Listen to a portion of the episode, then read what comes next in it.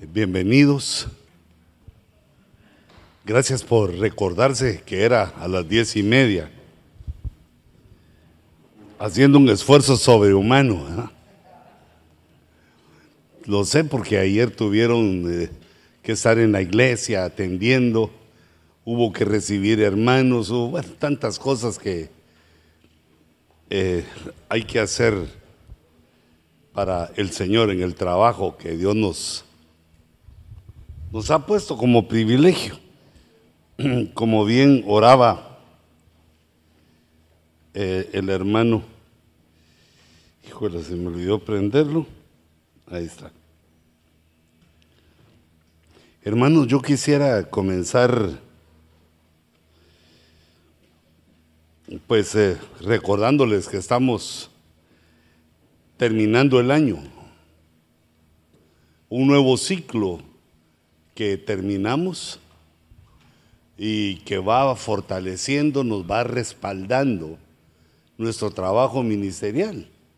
Los días no pasan en balde, el tiempo no debe pasar en balde, sino que vamos perfeccionando nuestra prédica, vamos tomando sabiduría y entendimiento y vamos entendiendo también cómo es la iglesia, cómo eh, funciona la iglesia, ese ser viviente, ese ser vivo, he llamado iglesia que como piedras vivientes se van reuniendo por la voluntad de Dios y a nosotros nos toca administrar, no forzar, no enseñorearnos, no tocar lo que le pertenece a las ovejas, sino nos toca enseñar, administrar, conducir para que sean listas al, al arrebatamiento.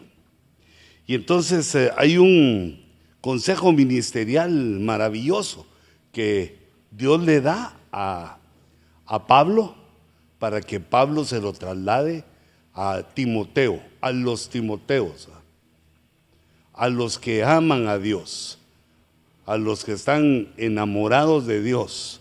Eso es lo que significa Timoteo a los Timoteos que eh, tienen un padre espiritual y buscan el conocimiento, buscan la, madurez, la experiencia, lo que tiene que decir eh, ese padre espiritual.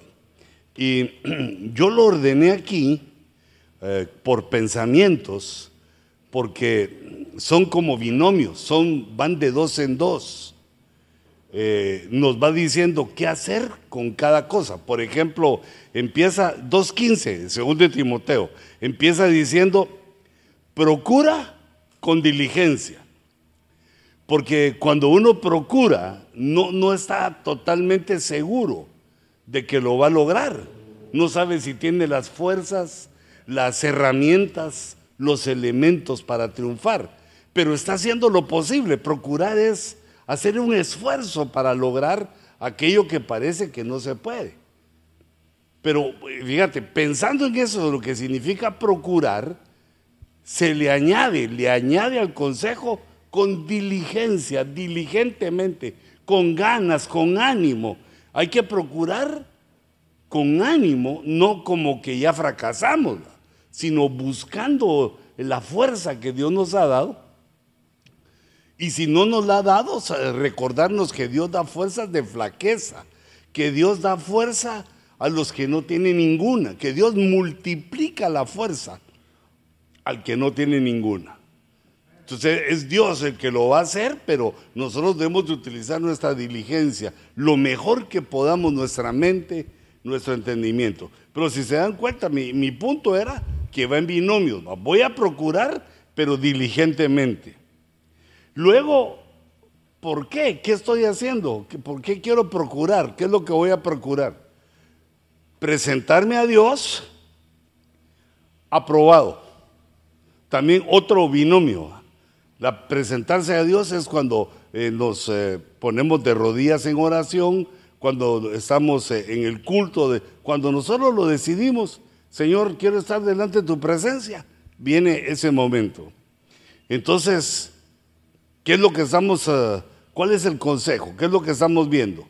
Procurando con diligencia. que nuestra presentación delante de Dios sea aprobada, con nosotros aprobados. Quiere decir que fuimos probados, hicimos lo que consideramos correcto, de acuerdo al conocimiento que tenemos de la Biblia, y eso nos aprobó. Y también si nos equivocamos, llegamos a pedir eh, el perdón, a buscar el perdón de Dios, y entonces estamos aprobados. el tercer binomio es obrero como obrero que no tiene de qué avergonzarse. Porque el obrero es aquel que trabaja. El obrero es aquel que no está buscando una posición, que no está buscando una autoridad, no está buscando que eh, tener alguna, algún beneficio personal. Tal vez ahí se podría resumir todo. El obrero no busca un beneficio personal, sino que es el que trabaja en la obra. Su visión y su recompensa es que lo que está haciendo sea hecho, quede eh, fundamentado, quede bien edificado y que sea útil. Ese es un obrero. Entonces, ¿qué hace un obrero? No tiene de qué avergonzarse. No anda en mentiras, no anda en engaños no, no anda pensando en cosas que no son adecuadas. Lo sabe, porque ya antes dijimos que se iba a presentar aprobado, sabe qué es lo que no debe hacer. Y cuando nosotros sentimos vergüenza de lo que hacemos, debemos entender que Dios nos está hablando de que está malo eso. La vergüenza es como una alarma que el Espíritu Santo nos provee para que sepamos que estamos haciendo mal, que nos debemos detener, que lo debemos dejar de hacer o, debemos eh, eh, repetirlo y volver a hacerlo correctamente. La vergüenza está a nuestro favor. Debe de servirnos para ver que algo está mal. Es parte de las alarmas que el Espíritu Santo nos da como también cuando nos constriñe, nos entristece por situaciones y en todas ellas hemos cometido algún error. Cuando hay paz en el corazón es porque Dios está aprobando nuestras obras. Entonces, fíjate este binomio, el obrero que no tiene de qué avergonzarse, no el, obrero sin vergüenza, porque ese es el que sí tiene que avergonzarse, pero ya no tiene la capacidad de sentir eh, el rubor de su rostro al hacer cosas que no están bien delante de Dios. El cuarto binomio dice que maneja con precisión la palabra de verdad, que maneja con precisión. Mm, entonces aquí el binomio es maneja y el otro, el otro elemento es con precisión. Es decir, no solo lo, no solo lo maneja, Manejar quiere decir que lo conduce, que uno conduce. Y con precisión es con exactitud, sin destruir, sin chocar, sin desperdiciar. Con precisión quiere decir exactamente, quiere decir con, ninguna falla, donde es, como es. Pero de esos cuatro binomios del consejo, de que hay que manejar la palabra de verdad, que es el Evangelio. Me impactaba más esta número cuatro, porque es lo que nosotros estamos procurando hacer. Queremos aprender a manejar con precisión. Si se dan cuenta, en los tres primeros eh, nos habla de la voluntad del hombre, cómo debemos procurar el presentarnos a Dios con diligencia. La otra voluntad del hombre es que debe presentarse a Dios aprobado. La otra es como obrero, sin pretender grandes cosas, sino haciendo lo que lo llamaron a hacer, sin tener que avergonzarse. Pero esa última ya, ya es, también es la voluntad, pero es eh, la voluntad del, del hombre, pero es de otra manera, porque ya no es algo que tiene que hacer, sino algo que va a captar tiene que manejar con precisión la palabra de verdad, pero no se puede hacer sin conocimiento de qué es la palabra de verdad, cómo funciona, cómo funciona el aparato para manejarlo y más con precisión. Así como he visto algunos, eh, eh, algunos videos de personas que manejan unas maquinotas, aquellas que tienen así como pico de, que parecen dinosaurios, una gran bocota, y cómo la logra descender así despacito para agarrar eh, algo pequeñito, una taza de café y subirla. Una gran maquinaria, pero el que la maneja tiene un grado de precisión. Y, por eso, al, ver ese, me, decía, estos, estas personas que manejan esas grandes eh, máquinas se parecen a un ministro que toma los 66 libros de la palabra de la verdad, los conoce y empieza a manejarla, pero con precisión, no poniendo lo que no es en un lugar eh, que no le corresponde, sino que sabe con precisión. De la misma manera veía que, eh, digamos, ponían también otra taza, una taza de café, y que venía un hombre manejando un, un camionota, esos de un, creo que son 18 llantas, no sé cuántas tenía, un montón, es, esas sí no las conté, pero tenía un montón de llantas, venía y se estacionó y pasó a la par de la taza de café y no la tocó. Si yo me estaba preguntando cómo miró el que iba manejando, porque el retrovisor, ¿cómo hizo? Porque aprendió a manejar con precisión. Sabe cómo hacerlo, dónde cruzar, cómo se mueve, tiene la visión. E, es una serie de facultades, de virtudes, de conocimiento que tiene que tener el hombre para aprender a manejar. No solo manejar, sino manejar con precisión. Había en el Antiguo Testamento un personaje que la Biblia lo señala, de que manejaba, ay, gracias, locamente. Y era su carro, no de motor, sino con caballos, pero manejaba locamente. Y a nosotros nos está diciendo aquí el consejo que debemos manejar con precisión. Esa es la parte del consejo que quisiera ver mm, con ustedes. Por ejemplo, vamos a ver dónde dejé mi aparatito. Aquí yo hice un cuadro, hice un dibujito. Entonces, lo que tenemos que aprender a manejar es la palabra de verdad. En las distintas versiones aparece cuatro cosas que hay que saber.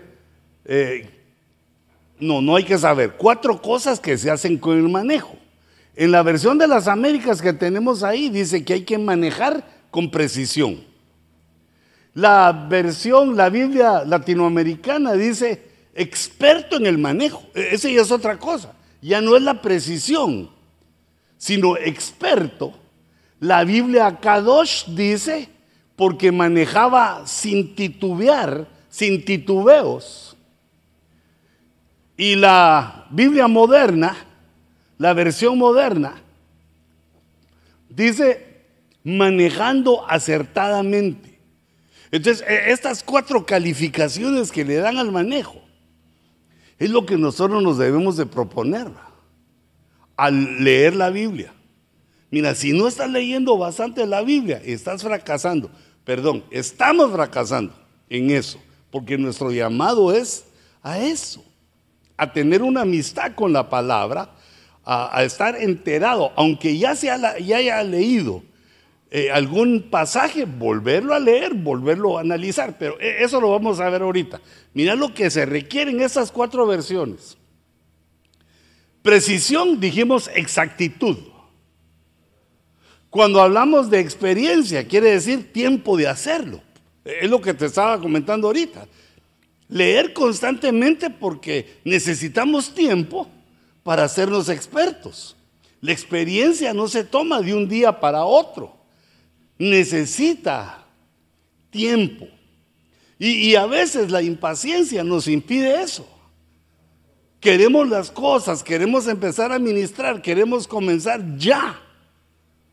Y no tomamos el tiempo para prepararnos en esto. Las ovejas que busquen sentarse a escucharte van a desear que tengas experiencia en el manejo de la palabra de verdad.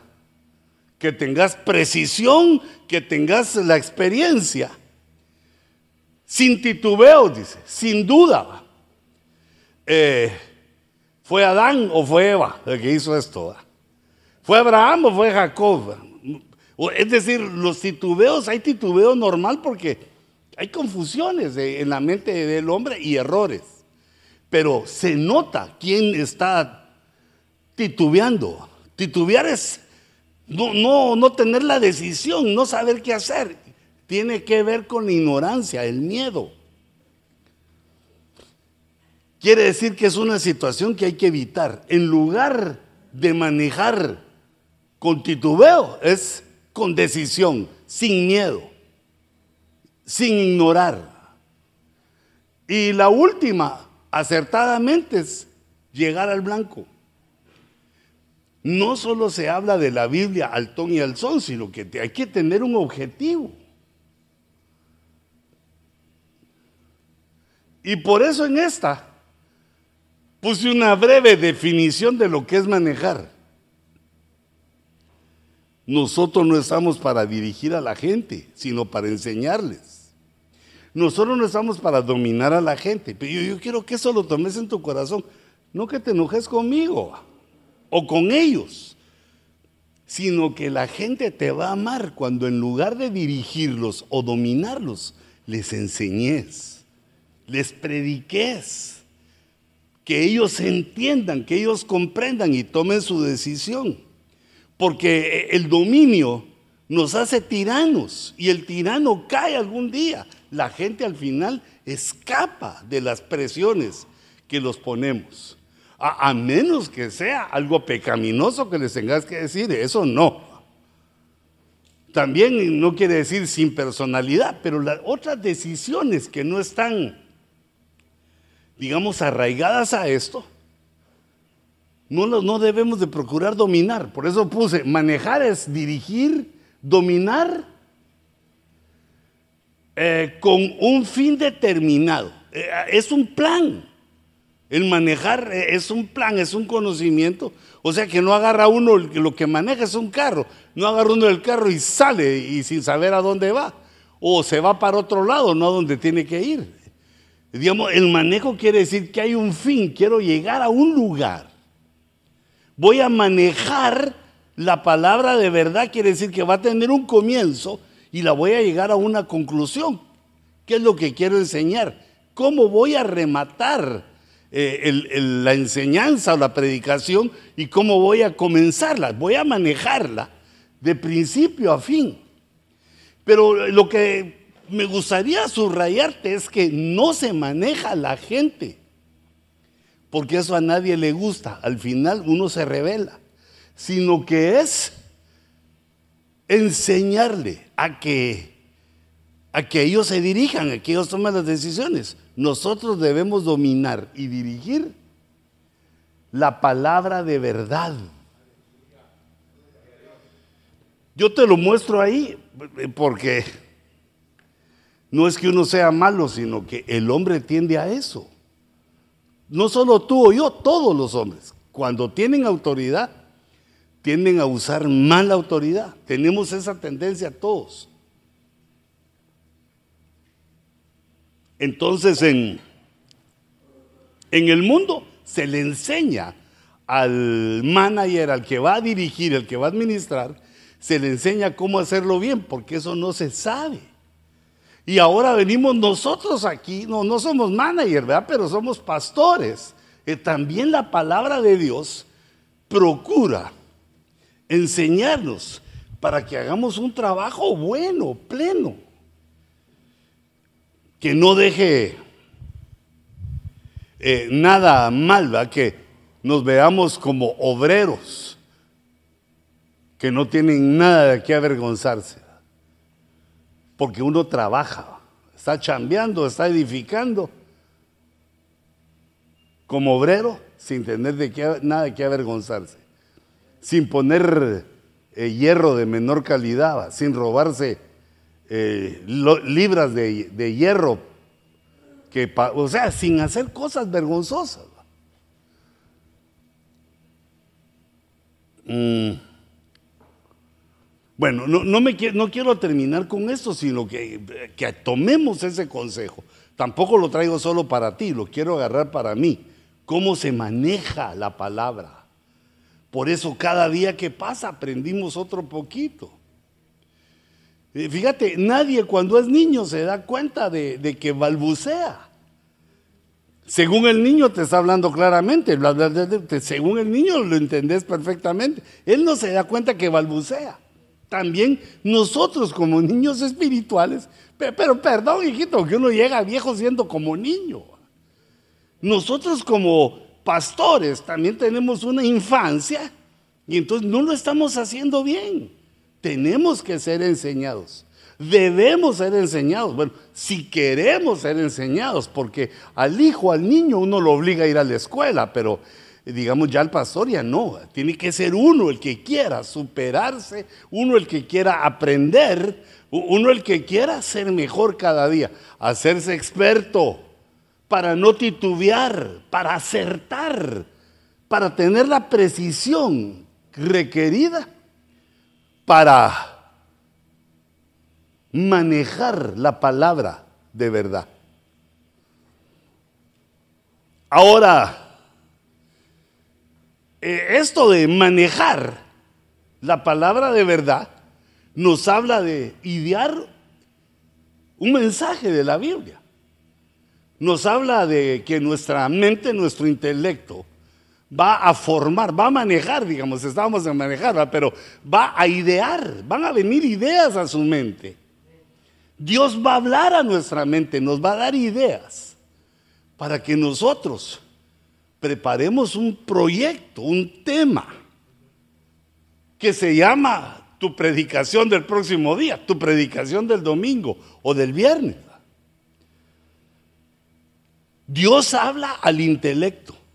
Pues si no lo tenés pensando en lo vergonzoso, en lo malo, Dios habla a tu intelecto, a nuestro intelecto. Si estamos leyendo la escritura, Dios habla a nuestro intelecto para que las ideas conformen el mensaje que el pueblo necesita. Entonces, eh, cuando empezamos a ver las versiones, la versión de la Biblia al día, habla de que la palabra de verdad debe ser interpretada. Eh, aquí escogí al azar las versiones que me gustaron, las que yo consideré mejor para la idea que Dios me estaba dando en ese momento para trasladártela. Eh, ¿Qué herramientas del intelecto usa Dios para que esas ideas del mensaje para que no andes buscando en YouTube o no, andes copiándole a otro que como no es del ministerio no vamos a saber nunca que él lo predicó. Sino que, mira, si vas a imitar, porque no es malo imitar, en todo el hombre aprende imitando. Si vas a imitar, imita al apóstol Sergio. Si vas a imitar a alguien, imita a la persona que te cubre Totalmente, porque es el que, según tu entendimiento espiritual, es el que está más capacitado. Y yo imité durante muchos años al apóstol Sergio, y por eso te cuento mi experiencia. Quizá muchos se burlaron de mí. Yo como que era algo atarantado y frío en ese tiempo, ni, ni lo tomé en cuenta, me hice loco. O tal vez porque no tenía autoridad y ellos sí. Pero digamos, varias veces en mi rostro me, decían eso, a que, eh, digamos, inventaban palabras como sergista. ¿Qué, quiere decir eso? Seguidores de Sergio le decían, no, seguidores del que inspira a Sergio. Bueno, con respeto, apóstol Sergio, pero como ellos le estaban diciendo así. Y entonces, eh, digamos, yo me recuerdo uno que me decía, eh, me decía, mira, yo no me fusilo nunca ningún mensaje. Pero me lo decía como diciendo, vos iba, te fusilas, fusilas los mensajes, quiere decir que los copiaba. Pero no era tanto la copia, sino que las oía y de ahí venían las ideas, los remas que yo consideraba, porque eso me, eso me puso el Señor en aquel tiempo, fíjate. que oyera al hermano Sergio y al doctor Ríos que estaba en vida y que de ahí me alimentara. Pero ese pensamiento vino porque vi que eran los que en ese momento tenían. Eran aquellos que podían cantar aquel tema que dice, la tengo, la tengo. Porque eso que alguien tiene, no es que fue inteligente, no es que tiene algún poder, sino que el que lo tiene es porque Dios se lo dio. No es porque caiga bien, porque tenga bigote o barba o tenga alguna cosa especial, sino que el que tiene unción es porque Dios se la dio. Entonces ahí debemos nosotros acudir si vamos a, como decía aquel, a fusilar. Pero ahora, ¿dónde estará? Fusilado él, porque porque si no es como que uno quiere organizar su propio reino, su propio imperio. Y entonces, aunque uno diga que está bajo cobertura, no lo está. Del plato a la boca se cae la sopa. Decir las cosas es fácil, pero ya ponerlas en práctica. Entonces, fíjate, pues, está bien imitar, pero debemos de empezar a utilizar nuestras herramientas. O si ya las querés usar, las herramientas para que vengan las ideas que van a hacer que elabores un tema. Porque con el tiempo vas a tener que empezar a predicar más. Va a llegar más gente y vas a tener que predicar más. Va a ver que se hace un discipulado, hay que atender a esto, se hay que atender a los otros. Y, y cuando sentís, eh, enseñaste en un discipulado y en la siguiente vez que vas a predicar, hay, hay varios que estuvieron en el primero y no puedes repetir. A menos que seas clavero, ahí te le eches igual. pues a algunos no les importa. Yo digo, está bien, va, pero por la multitud de palabra que Dios nos ha dado, por la grandeza de la revelación que Dios nos ha dado, que no es nuestra, sino que nos la dieron, debemos nosotros aplicarnos a esto. La palabra clave de la Biblia al día es interpretar. Si estamos oyendo o estamos leyendo, tenemos en nuestro... Mm, intelecto, la capacidad interpretativa. Y encontré dos versiones. El código real dice el que interpreta legítimamente. Fíjate el peligro de la interpretación, porque si se interpreta legítimamente, puede también interpretarse ilegítimamente. Como aquel, aquel ejemplo este, vasto que nos da el Señor en la Escritura, que Pablo eh, decía una cosa y aquellos interpretaban. Pablo decía que donde abunda el pecado, sobreabunda la gracia, y entonces ellos lo interpretaban con que pecando más, venía más gracia. Se puede interpretar sin legitimidad. Ilegítimo, ese es sin ley. No es correcto interpretar así. Y por eso, si uno no ha llegado a la capacidad de interpretar, es mejor seguir fusilando. Bueno, no, es decir, seguir al que lleva la batuta, al que Dios le ha dado la unción para dirigir el camino, el que estamos caminando. él no puede dar los pasos que nosotros vamos a dar. No, él no puede atender a la gente que tú estás atendiendo. Pero tú puedes llevarles a ellos el mensaje, las palabras a, tu modo, a tu manera. Si aún no estás en esa forma de interpretar, e, esa forma se llega con la experiencia. Para hacerlo acertadamente, no ilegítimamente, se necesita experiencia. Para dejar de dudar, se necesita experiencia. Para manejar con precisión. Entonces aquí la interpretación nos la dan como una eh, digamos así, una herramienta, pero interpretar rectamente, legítimamente. La versión Dios habla hoy, dice, habla de enseñar, de enseñar. Hay que enseñar la palabra de verdad, pero debidamente.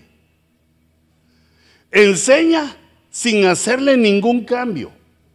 Pero eso no se refiere a la palabra que uno escucha de otros ministros, sino que se refiere a la palabra de verdad, lo que ya está escrito. no requiere cambios, no necesita, no se permite, es ilegítimo hacerle cambios. Tenemos que tener cuidado en eso. Al enseñar a hacerlo debidamente, sin cambios. Y el siguiente pensamiento es exponer, enseñar y exponer.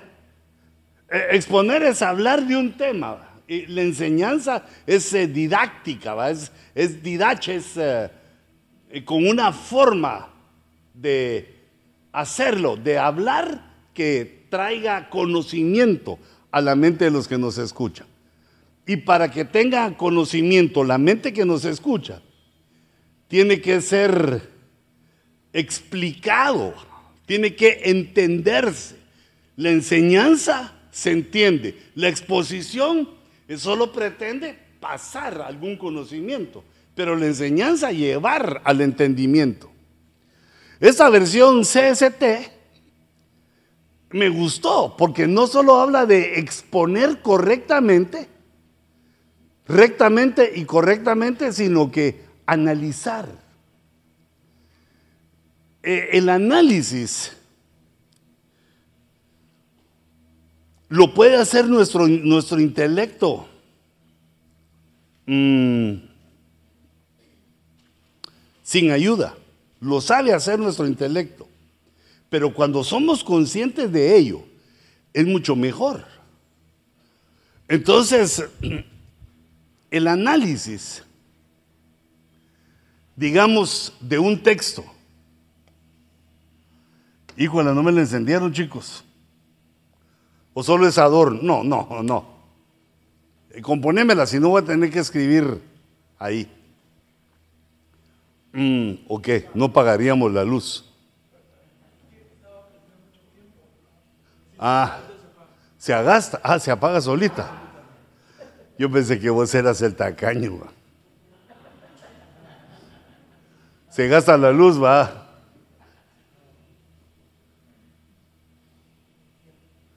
Vos lees ahí. Ok. ¿Y ahora?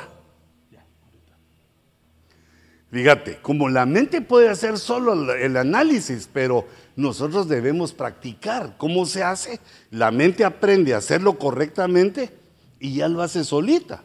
Pero se necesita hacerse experto. Para manejar se necesita poder eh, interpretar, se necesita también enseñar, exponer y ahí dice analizar. Entonces nosotros de lo que estamos hablando es de analizar un texto. No se puede analizar toda la Biblia de un sopetón, porque son 66 libros. Ni siquiera un capítulo se puede analizar. Pues, o sea, sí se puede, pero se necesita un montón de tiempo. Si te basas en lo que ya han hecho otros, que han analizado y han hecho sus comentarios, para mí te vas a equivocar porque esos comentaristas, para mí son estudiosos, eh, son gente, son académicos, pero creo que no han nacido de nuevo. En algo se equivocaron esto. Y ahora, conectándome con mi Roku, dice.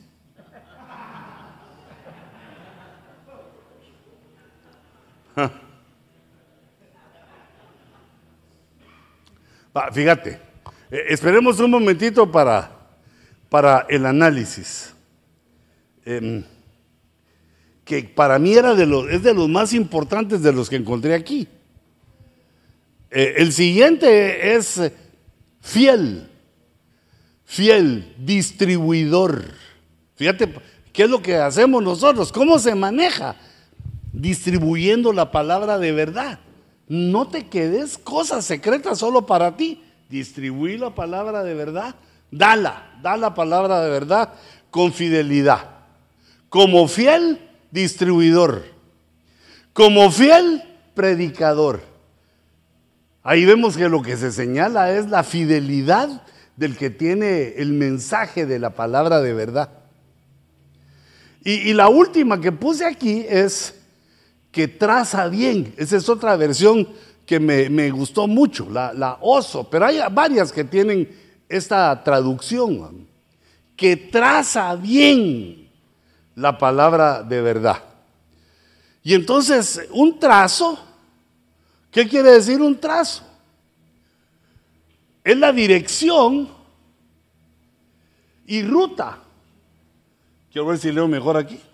No. Es la dirección y ruta inteligente, disponiendo el orden y los medios oportunos para el logro de una meta. Se idea el mensaje, se traza el mensaje, ordenando. ¿Listo? Ah, bueno, ahora primero vimos esto. El trazo, eh, el principio es darle una dirección, va. Quiere decir, eh, empezamos a trazar nuestro mensaje, le damos una dirección hacia dónde quiero llegar, por dónde me voy a ir para llegar a la meta. Esa es la dirección, la, primera que dice ahí. Ay Dios. Ah, es que me pasaste. No, todavía no, hijito, regresame y después me pasás, porque estoy leyendo aquí con los hermanos y después me pasás allá. Entonces, primero la dirección hacia dónde voy. Ahora, la ruta inteligente es cuáles son los pasos que voy a llevar.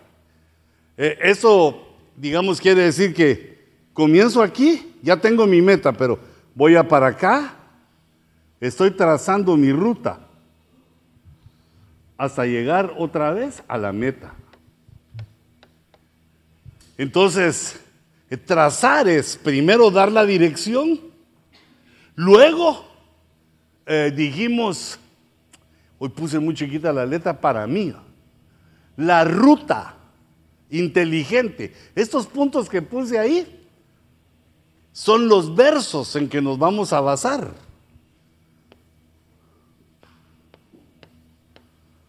Versos, verso 2, verso 3. Los versos, esa es la ruta, voy a poner aquí, ¿eh? Para que no se me olvide, esa es la dirección. Dirección es que trazo hacia la meta. ¿Qué es lo que quiero enseñar? ¿Mm? ¿Qué es lo que, a dónde quiero llegar? Porque si no, se hace infinito. Y luego la ruta inteligente, le voy a poner la ruta I de inteligente. Los versos que van inteligentemente entrelazados para volver a llegar a la meta que me propuse. Es una ruta inteligente. El trazarla es la dirección que le damos, la ruta inteligente, y entonces vamos disponiendo el orden. Eso tiene que tener un orden. Eh, la forma como hice la ruta tiene un orden de los versículos. Ah, no, van cada quien por donde quieren. Tiene un orden. Y además, los medios. Ah, yo aquí pensaba que los medios oportunos era la predicación, era la explicación. Primero en orden y luego los medios, el medio que Dios nos da para llevar esta ruta inteligente es la explicación, pero mejor voy a poner la predicación o la enseñanza o la exposición. Voy a poner exposición, exponer. Eh, los medios adecuados son la exposición, en un orden que nadie te lo da, en un orden de que eh, tú lo vas decidiendo al encontrar los versículos. Y por eso vemos que la Biblia tiene ciertas ayudas, esas sí son correctas. Solo me opongo a los comentarios por, por eso que les digo, porque noto que algunos no son creyentes, sino solo son estudiosos de textos. Lo que saben ellos es analizar un texto, enseñarle un texto y hay que tener cuidado con eso, porque eh, digamos, somos mejores nosotros en nuestros comentarios porque somos convertidos. Y si no les estás enseñando o estamos enseñando cosas de un inconverso a nuestras ovejas, que pueden ser clavos y tornillos que le hagan mal a la pancita. Pero eh, el punto es que cuando nosotros estamos exponiendo, Digo, si querés, pásame al pizarrón. Cuando nosotros estamos exponiendo, es porque buscamos ya los versículos en un orden. Eh, mira, eso, eso diferencia la enseñanza de la predicación. Que la predicación a veces es hablar de lo que uno ha leído, solo exponer lo que uno ha leído. Pero el estudio es que tenés, eh, digamos, o, por ejemplo, la enseñanza o la exposición es de esta manera, mira. Esto, eh, digamos, esto que te estoy mostrando ahí, hay que hacerlo. Hay que hacerlo, no, no es de que allá a ver qué Dios me da y aquí les digo, no, hay que hacerlo. Hay que hacer la ruta. ¿Qué quiero enseñar yo? ¿Cómo hacemos para manejar la palabra de verdad? ¿Qué, dice la Biblia? ¿Qué ayuda nos da la Biblia para que todos los que me escuchen y yo mismo pueda manejar con precisión, con experiencia, sin titubeos, lo que dice la Biblia? ¿Cómo puedo hacer yo? Y entonces lo vamos discerniendo. Pero, digamos, un, un, file así no, no, no sale de la nada. Tiene que haber alguien que le dieron la idea, que ordena los versos y que después va poniendo los medios al, ir exponiendo cada uno de los versos en el orden que Dios le dio. Entonces el que lo escucha va recibiendo ese orden de una manera más sencilla. El desorden lo tienen que ordenar. El orden ya lo reciben de una manera más sencilla, hay más entendimiento y entonces estás logrando la meta. La meta es que, eh, digamos, una de las metas, no, mejor aquí, mira, una de las metas es eh, que aprendan. ¿Cómo sería eso? Que aprendan, voy a poner. Que las ovejas aprendan. Esa sería una cosa, conocimiento. Eh, la otra meta sería que se ministre su alma. Porque la palabra lo hace. No, pero yo voy a seguir con mi azulito. Fuera.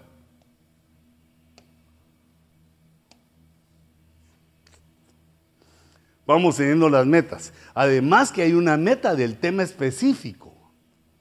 Digamos, eh, eh, por ejemplo, ah, estoy enseñando, digamos, de algo que quiero que la gente sepa. Por ejemplo, que el homosexualismo no es aceptado por Dios. Yo sé que para ti, para mí, eso es familiar porque lo hemos leído. No es, digamos, una decisión personal nuestra, sino que lo hemos leído, que Dios abomina eso. Pero los otros no. Los que te van a oír, pero muy duro ese tema, ¿verdad? Pero pues, te lo, utilicé así duro para que lo pusiéramos aquí. Lo que queremos es que aprendan, que sean ministrados y, que logren, digamos, un nivel de santidad. se me ocurre eso. Ya no me quiere obedecer. Nivel espiritual, digamos. Me faltó una ahí.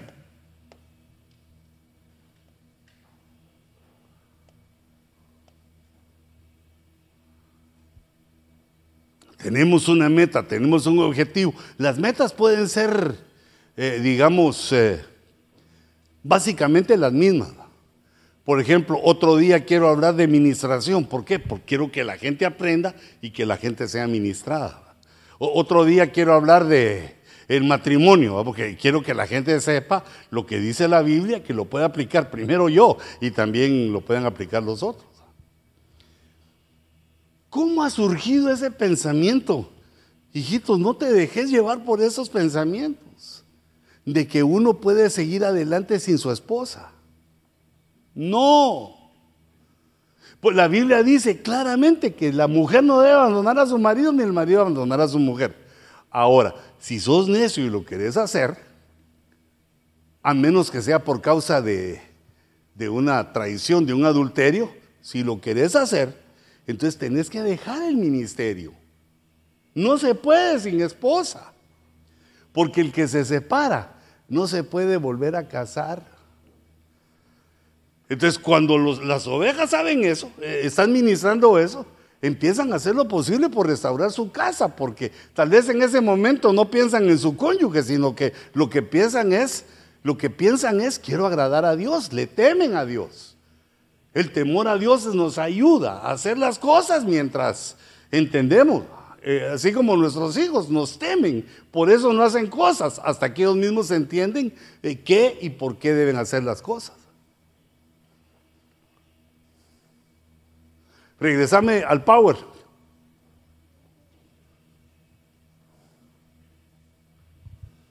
Solo que ahora voy a pedir otro color. El blanquito.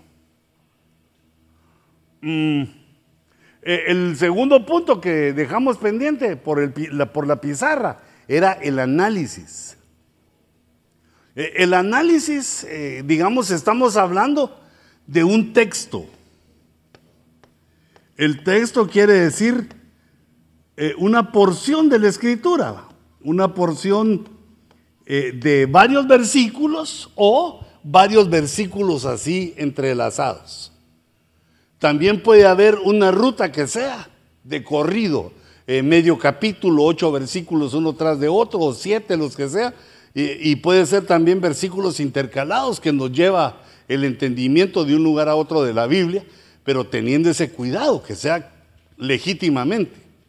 Ahora, cuando nosotros queremos analizar, lo que tenemos que hacer es familiarizarnos bien, familiarizarnos bien, estar familiarizados con lo que estamos leyendo. No se puede analizar si uno no, no está empapado de lo que ahí dice. Porque el analizar requiere conocer los detalles. Se requiere conocer eh, las, eh, digamos, las cosas más importantes, lo que destaca. Pensamientos que destacan, los detalles de los pensamientos, los personajes o actitudes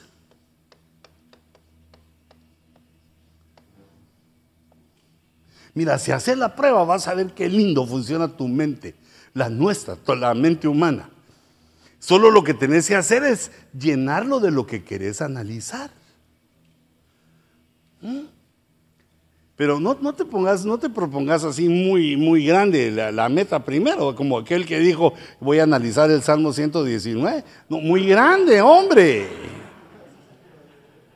No, se empieza con lo poquito. Eso es como que a tu hijo, en lugar de comprarle un carrito, le compres de una vez un, un pick-up.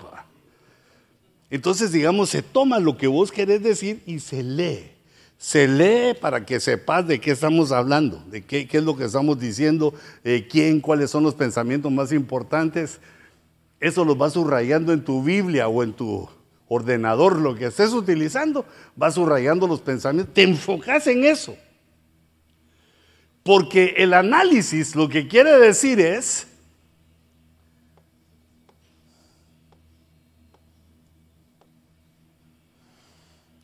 cuando hay dos rayitas y una flechita, quiere decir esto implica, esto implica.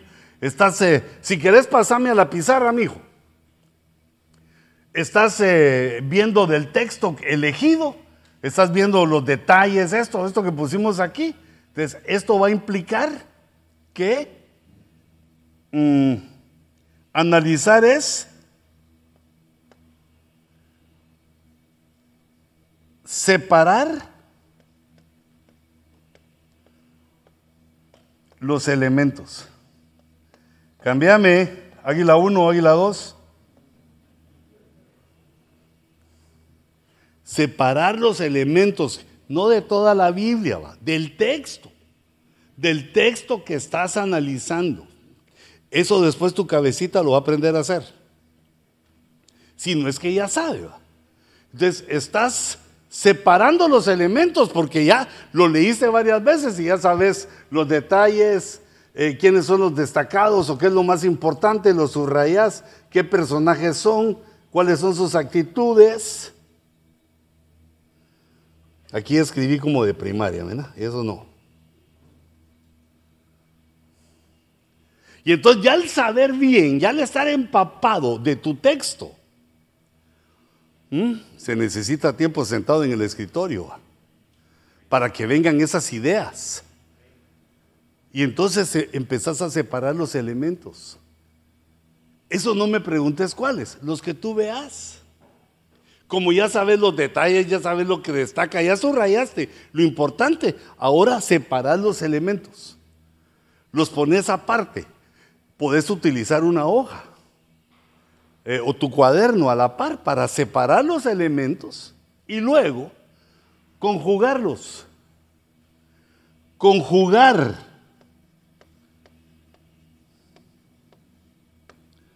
los elementos. Solo voy a poner aquí los E, mira, los elementos.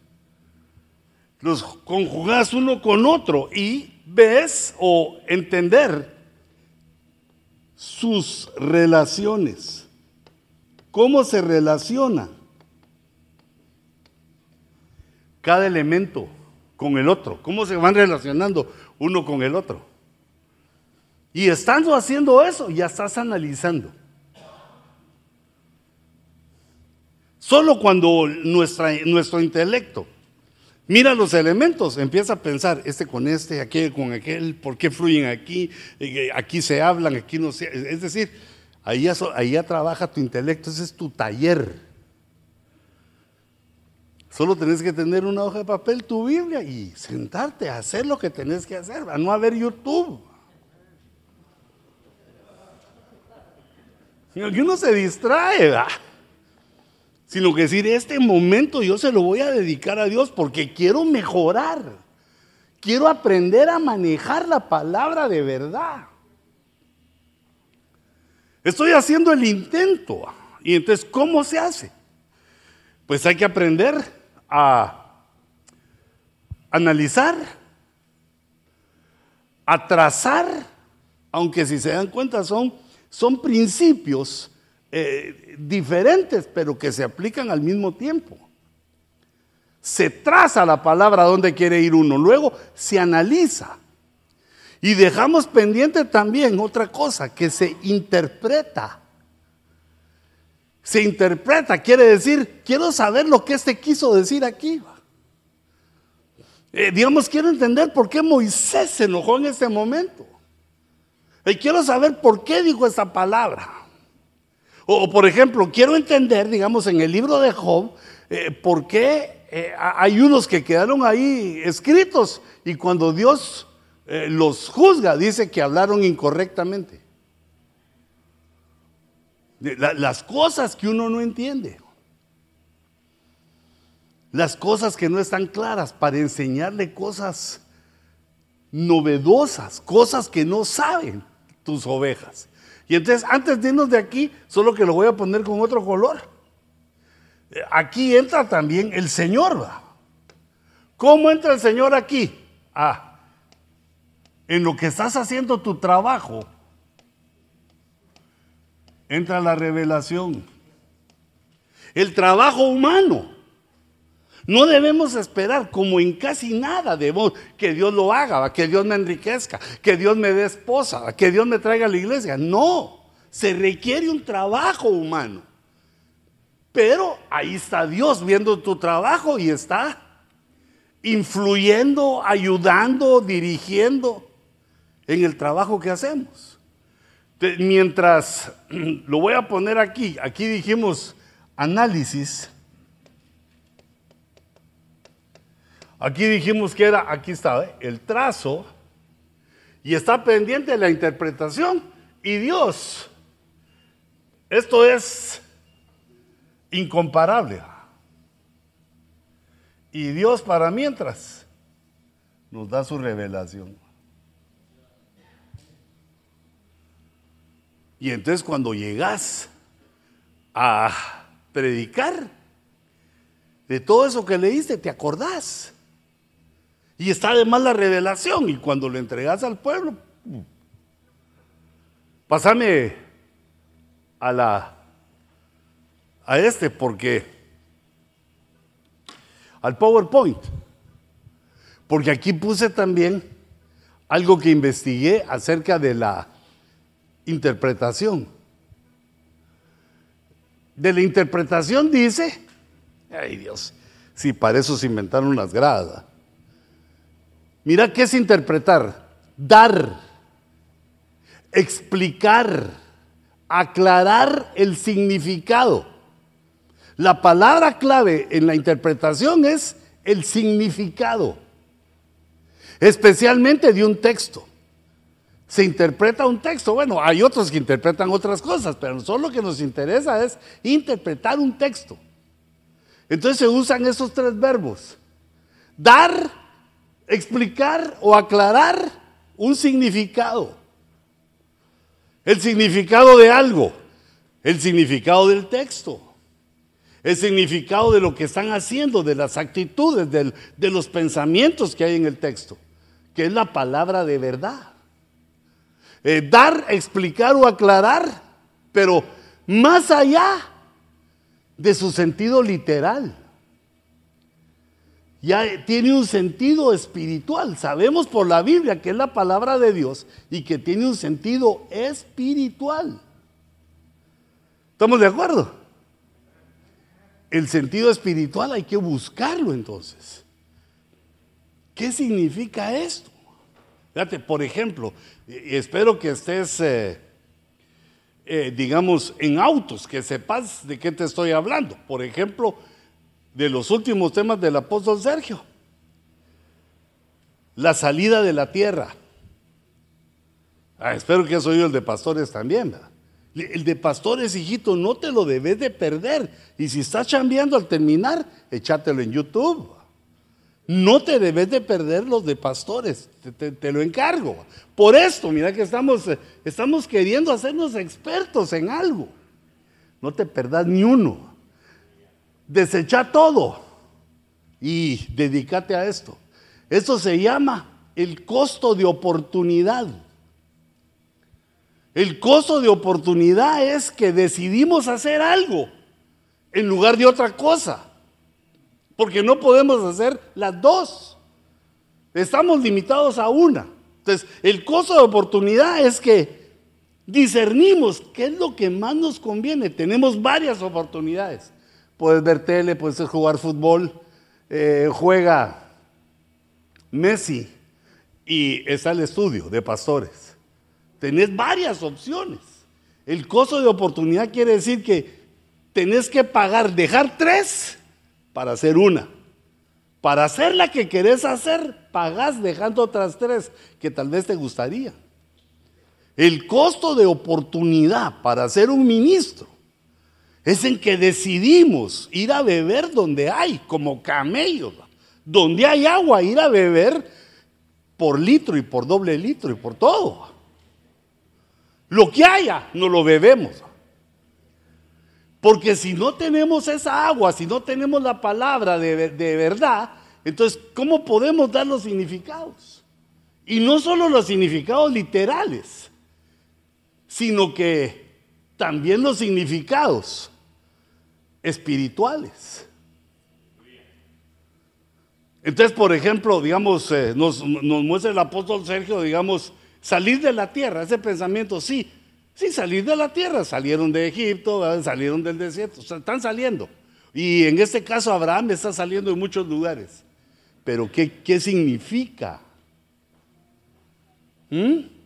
¿Qué significa que Abraham salió de varios lados?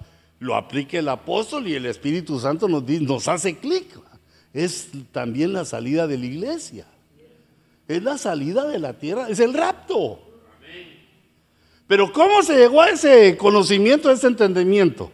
Por interpretación del texto. No solo análisis, no solo trazar la ruta, sino que la interpretación del texto, llevarlo más allá, mucho más allá. Entonces digamos, mm, pasame a la pizarra, hijito. Digamos la interpretación tiene varias facetas.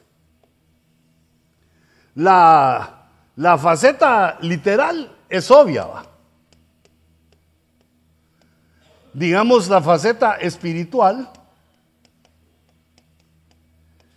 Eh, podemos tener también una faceta histórica, una faceta familiar. Y entonces aquí voy a poner en medio, con azul, voy a poner interpretando.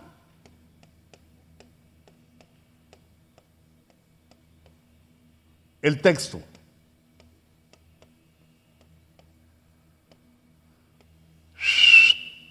hasta con efectos especiales, mira. ¿Cómo se puede interpretar el texto? ¿Literal? ¿O familiar? ¿O me regreso al amarillo para que quede bonito? ¿O escatológico?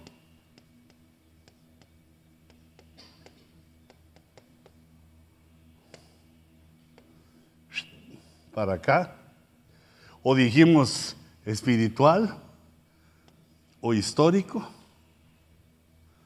Bueno, en alguna ocasión vi siete, no, no sé si tenés otra. En alguna ocasión vi siete, porque dijo un predicador que habían siete formas de interpretar, y yo pues em, oí al hermano Sergio que dijo unas y yo le eché salsa a los, a los tacos con otras, pero después me bajó de la moto porque dijo, es que siete es un número que significa perfección. Siete no es un número perfecto. Perfectos son todos. Sino siete significa perfección. Cuando lo encontramos e interpretamos el número, interpretación numérica, ¿ah? el siete lo debemos interpretar como la perfección de lo que está hablando el siete. Perfección espiritual o, pues, digamos positiva o negativa. Entonces, digamos, otra forma de interpretar el texto, de una manera numérica, interpretando los números.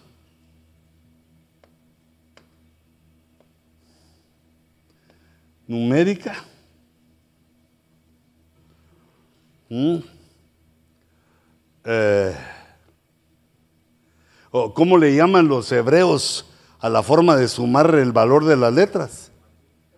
Muy bien, llegan. Gematría. Porque si no, digo, no, no, no sabemos nada. La interpretación numérica, que es por gematría. Pero como te decía, me bajaron de la moto porque 7 quiere decir que eh, es un número que significa la perfección, ¿va? todas las formas de, de interpretar un texto. Lo que, lo que debemos hacer es legítimamente.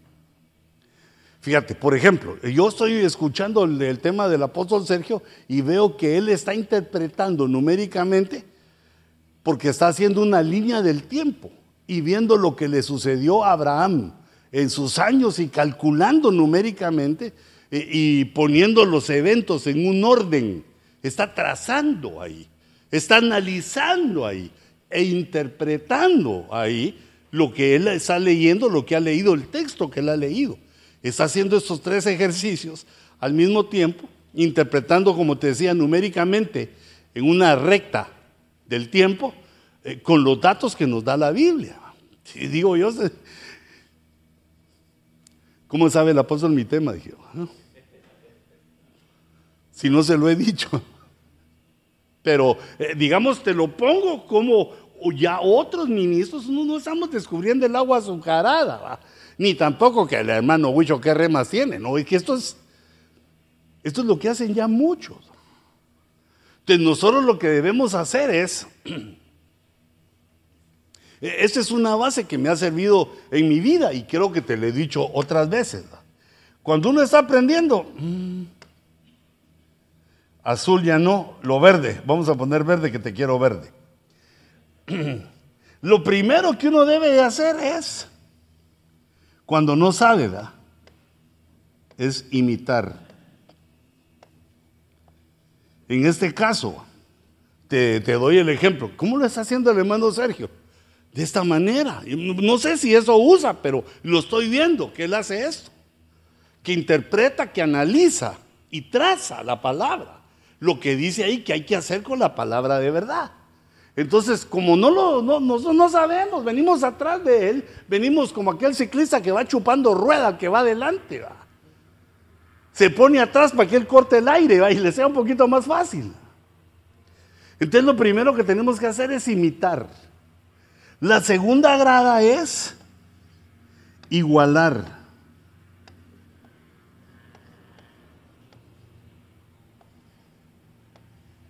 Y la tercera grada es superar.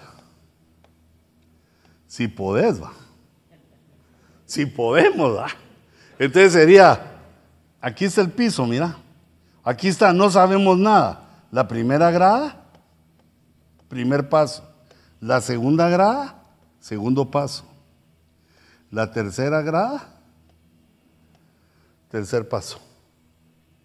Y a otros lo hicieron, y a otros lo saben, ya, otros van caminando en eso de años, de décadas. Y nosotros empecemos entonces, si lo hacemos de otra manera, tomemos nuestra decisión. Pero esa es la manera correcta de los que van delante de nosotros. Y esto requiere un costo, el costo de oportunidad de agarrar esto en lugar de agarrar otra cosa. Regresame al... Mm. Ah, pero falta aquí. Falta aquí la interpretación, porque ahí, más allá del sentido espiritual, me estaba refiriendo al, al literal espiritual. Ahora fíjate que otra cosa que hace el que interpreta, decodifica, quiere decir que está codificado, está ahí metido en la idea, está ahí metido en el texto, la intención del que escribe. Entonces, fíjate, esa es una de las cosas que me causa oposición. La mayoría de los comentaristas, cuando, digamos, están leyendo un texto de Pablo y quieren interpretar, entonces se refieren a lo que Pablo deseaba en ese momento, y que Pablo estaba así, digamos que Pablo habla de la esposa de Pedro porque él estaba soltero y tenía ganas de casarse. Y yo digo, pero esa brutencia es infinita. Porque yo les aseguro que Pablo, que hubiera sido viejito, chaparro y feo, como algunos le dicen, pero yo no lo creo, pero algunos dicen que era así, les aseguro que hubiera conseguido una su hermanita en la iglesia. No, él no era que no tuviera esposa porque no quisiera, sino que la función que le pusieron a hacer, que no es ni la tuya ni la mía, porque alguien va a decir, por eso dejé a mi esposa, hermano, que mi función era sin ella. No, no, no, no, no, no, no. No, es que la función de Pablo llevaba mucho sufrimiento, que él lo explica en las epístolas. Y él no quería llevar a una señora que fuera a sufrir con él. Algunos sí quisieran sufrir así para llevarla a ella también, vamos, y que, y que sufra. Bueno, yo porque me recuerdo aquel, se me vino aquel pensamiento de que sufra la canalla.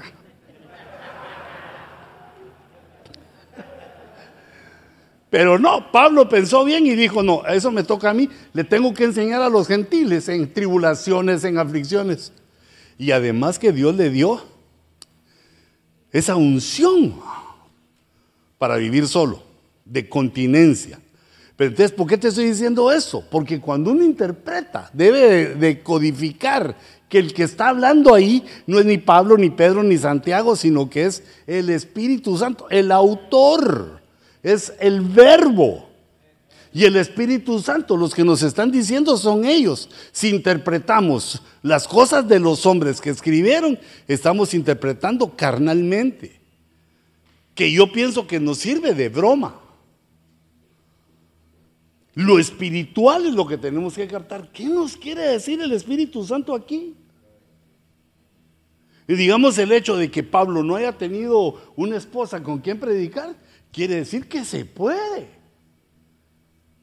Pero Pablo no dejó a su esposa para hacer eso, sino que así le tocó. Algunos dicen que e, era viudo. Se me hace a mí interesante ese pensamiento y creo que sí. Porque era ya era un hombre hecho. ¿Verdad? Y aunque uno sea serio y, fariseo, le siguen gustando las mujeres. Pues digo yo, me pienso yo. Aunque uno sea consagrado, le gusta a su esposita. Y si es soltero, pues, anda viendo lo que le gusta. Así somos los humanos. Bueno, me quiero pasar, quiero pasar de esa para explicarte otra cosita. Todavía aguantas, solo una hora llevamos. Mm. Mira, consejos que nos dan para interpretar los textos. Pero solo que ahí yo le quité la palabra texto porque, mira, para mí es un error de oveja inmadura andar leyendo libros de otros. Es que tienen pensamientos buenos. Sí, pero no se comparan a los de la Biblia. Nunca. Y vos y yo como ministros de donde tenemos que agarrar es de la Biblia. Porque lo que dijo el otro puede ser cierto para un momento y falso para otro. En cambio, la Biblia, seiga donde seiga, dijo aquel que no sabía hablar bien. ¿Ah? Eso, es, infalible.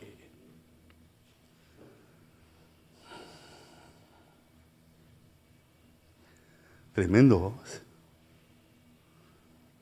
entonces fíjate, esto lo han descubierto gente que nos, ya, ya pasó por donde andamos nosotros. Hay gente que es experta en, en textos, textos antiguos, entienden los textos egipcios, andan buscando eh, un montón de, cosas. Y esto, esto es una ciencia que se necesitan semestres, años para estudiar en la universidad, pero resumámoslo nosotros porque estamos eh, en la escuela de pastores, estamos en la escuela del Padre, del Hijo y de... Ah, no, la del Padre ya aprobamos, ahora nos toca la del Hijo y la del Espíritu Santo. Entonces, mira, la primera clave para la interpretación es leer. Mira, no, no, yo no, no te critico. Cuando un, oigo a un pastor que lee en voz alto, en voz alta, y se traba, pero mucho, ¿ah? no, no solo una trabadita, sino se traba constantemente. Quiere decir que no lee. Quiere decir que no lee. Porque la lectura es un ejercicio. Si tú empezás a leer, por lo menos, digamos, si te, yo no veo como menos, pero si te propones leer una hora al día, una hora, pero leer, porque uno cuando uno siente se está, eh, se está mm, distrayendo. Digamos, uno puede ponerse un papel ahí en su escritorio, poner atención a la lectura. Yo les doy mis, mis claves, ¿verdad? Porque de repente estoy leyendo y pa, pa, pa, pa, pa, ya, no, ya no estoy poniéndole atención y leo mi papelito. Uy. Al diablo. Pero ese no es el diablo, esa es la, la, mente ¿verdad? que se quiere distraer. Entonces regreso al entendimiento. ¿Dónde me quedé que me iba entendiendo? Por aquí. Regreso. Regreso.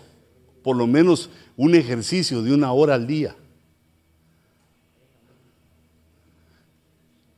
Y como es la Biblia, en un momento te la vas a acabar, o según uno se la acaba, entonces vas a tener que volver a leer los mismos textos, no importa, vas a sacar nuevas cosas. Esto es infinito, nunca se acaba. Entonces, si uno quiere interpretar, la primera estrategia es la lectura. La lectura. La segunda estrategia es de plano, ¿va? usar lo que uno ya sabe del tema.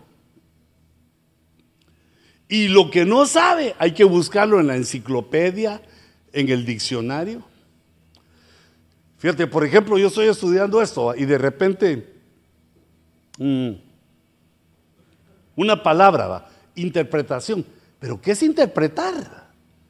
Pues no lo puedo definir yo o, no lo defino bien. ¿va? Tengo en mi, en mi mente la idea de qué es me voy al diccionario y busco, busco la palabra interpretación Y entonces de ahí ya me acuerdo bien, lo entiendo, lo vuelvo a leer, lo leo, lo, releo y, y, lo llevo al estudio para recordarme aquí que tú lo leas conmigo. ¿Qué significa interpretar? ¿O qué significa las palabras que uno no le encuentra? Uno no se recuerda. Tiene que acudir al diccionario o a la enciclopedia. Eso no es vergonzoso, hijitos. Eso no es vergonzoso, sino que es es una estrategia de interpretación. Uno interpreta con lo que sabe. Entre más sabe, mejor, mejor interpretas. El tercer consejo o la tercera estrategia es leer entre líneas. Quiere decir que ahí en lo que estás leyendo dicen más cosas de las que están escritas. Leer entre líneas quiere decir, por medio del entendimiento, encontrar cosas que no están escritas, pero están sobreentendidas. Entre líneas. E, eso es leer invisible. Y con ese ejercicio se llega a, a, la Biblia de cristal, a entender lo que está abajo de la letra. Ya no solo entre líneas, sino entender lo que está abajo de la letra, pero también eso es parte de estos ejercicios que estamos haciendo, de agarrar los textos de la Biblia, e interpretarlos, analizarlos. ¿Y cuál era la otra? Se nos olvidaron de una de las tres. ¿Ah? Trazar. Trazar, analizar e interpretar. Deben haber más cosas, pero tampoco nos vamos a comer todo de todas las frutas de un solo. Con, esta, con esta, estas estrategias tenemos suficiente eh, para predicar media vida.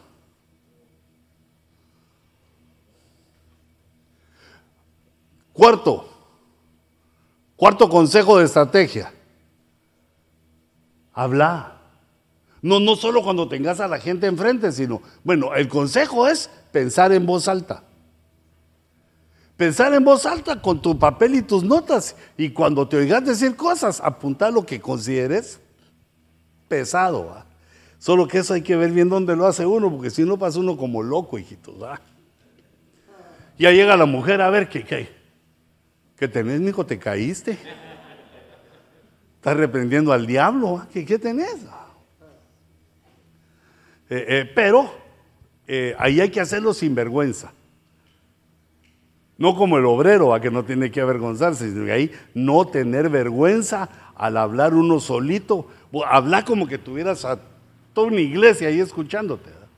De, como ya leíste el texto, lo estás interpretando, analizando, trazando, hablar lo que tenés. Y ahí te van a empezar a venir un montón de ideas, pero buenas, de interpretación que esas van a fluir, ya sea de tu mente o de lo que escuchaste antes, porque ahí dice, mira, usa tu conocimiento. Lo que uno ha escuchado, el Espíritu Santo se lo empieza a traer en el momento adecuado. Pensá en voz alta. La Biblia de papel y también la Biblia de, de la computadora se puede subrayar hacelo para que cuando volvás a leer el texto sepas que ya estuviste ahí, que ya lo leíste una vez y que viste unos pensamientos y ahora estás buscando otros. Eh, por ejemplo, en la espada electrónica eh, hay, hay formas de que en el mismo versículo puedas escribir tus ideas para que el día de mañana Estás estudiando y ves ahí la señal, aquí escribí algo, ¿qué escribiría aquí? Le das un toquecito y ahí lees tu rema o, la burrada que escribiste y la borras ahí, no, así no es. Pero como eso está uno solito, ¿ah? porque así se aprende. Error y éxito. Error y éxito. Lo que uno cree en un momento no es como uno cree que es sino que al ir viendo más profundamente, vamos encontrando una multitud de cosas maravillosas que uno dice, ¿cómo pude pensar? ¿Cómo pude hacer? ¿Cómo no lo vi antes? Subrayar es una buena idea, es la idea del que estudia. Subrayar. apuntar. Ah, pero lo malo de apuntarlo ahí en la, en la espada electrónica es que cuando cambias de ordenador, va, se va todo ahí con pancho. Se va todo. Y el otro consejo para interpretar es visualizar. Visualizar eh, quiere decir que uno imagina. Quiere decir que uno está leyendo lo que dice el texto y lo va imaginando. Vas imaginando lo que pasa, lo que sucede, porque eh, eh, haciendo ese ejercicio de visualizar, pero es que la gente solo usa la, visualización para verse rico, verse poderoso, ¿ah? verse en un carro así tremendo, verse en grandeza. Pero por eso uno de los consejos de los binomios era, como obrero, no nos querramos exaltar nosotros, sino trabajemos lo que estamos haciendo. Y, Dios cuando lo considere, nos exaltará. Y ya cuando te exalte, pues gloria a Dios, pero te exaltaron otros, no nos exaltamos a nosotros mismos. Como obrero, que no tiene de qué avergonzarse. Entonces ya deja de visualizar de esa manera tus éxitos, la iglesia de 800 o de 2000 que anhelas, que está bien que lo anheles, pero ahorita lo que vamos a visualizar es lo que estamos mm, leyendo en el texto. Y fíjate que hay cosas que son difíciles de visualizar eh, de la escritura.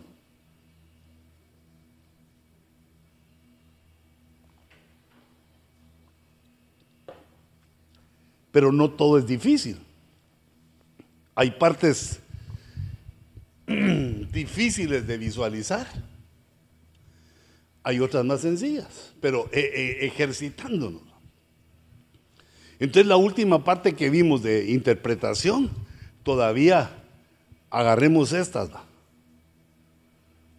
Visualiza es imaginación, creatividad Haces en tu mente el escenario que estás leyendo, como dice que está funcionando y lo estás viendo con tu imaginación, con tu creatividad, con tu mente. Lo estás viendo y vas entendiendo cosas y vas interpretando.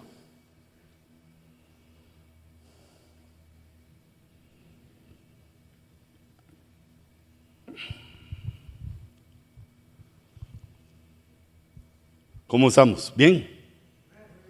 ¿Vamos bien?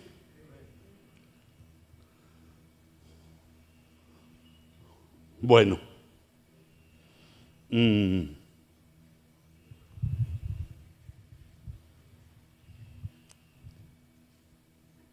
¿Y vos quién sos? ¿Ah? Desde Iowa venís. Hijo, me tocó ir a orar. Pues esa fue una estrategia de Jesús que dijo, mira, cuando ya te estés haciendo famoso, mejor anda a orar. Gracias por venirnos, que Dios te bendiga. Ahí vi a los hermanos de Texas, de Oakland, de California. Bienvenidos, hijitos, gracias por su esfuerzo. Y pues yo, yo procuro esforzarme también para que los que vengan agarren algo, algo que yo les pueda dar, que no sea solo, hola hermano, a Dios te bendiga, sino que te lleves algo que te sirva para el ministerio. Mira, esto, esta primera parte de lo que te estoy enseñando es tú solito sentado en el escritorio. ¿Mm? Tú solito viendo, ah, tomando las ideas para el tema que vas a exponer o los temas que vas a exponer. Yo lo que hago cuando estoy interpretando es que tengo papel al lado y pluma y tengo abiertos, eh, digamos, varios PowerPoint Varios, pero a veces se me pasa la mano, y cabal cuando se me pasa la mano de PowerPoint abiertos, llega alguno de mis hijos y me dice, no, papá, ¿qué computadora te va a aguantar así si tenés 15 eh, PowerPoints a la vez? Va?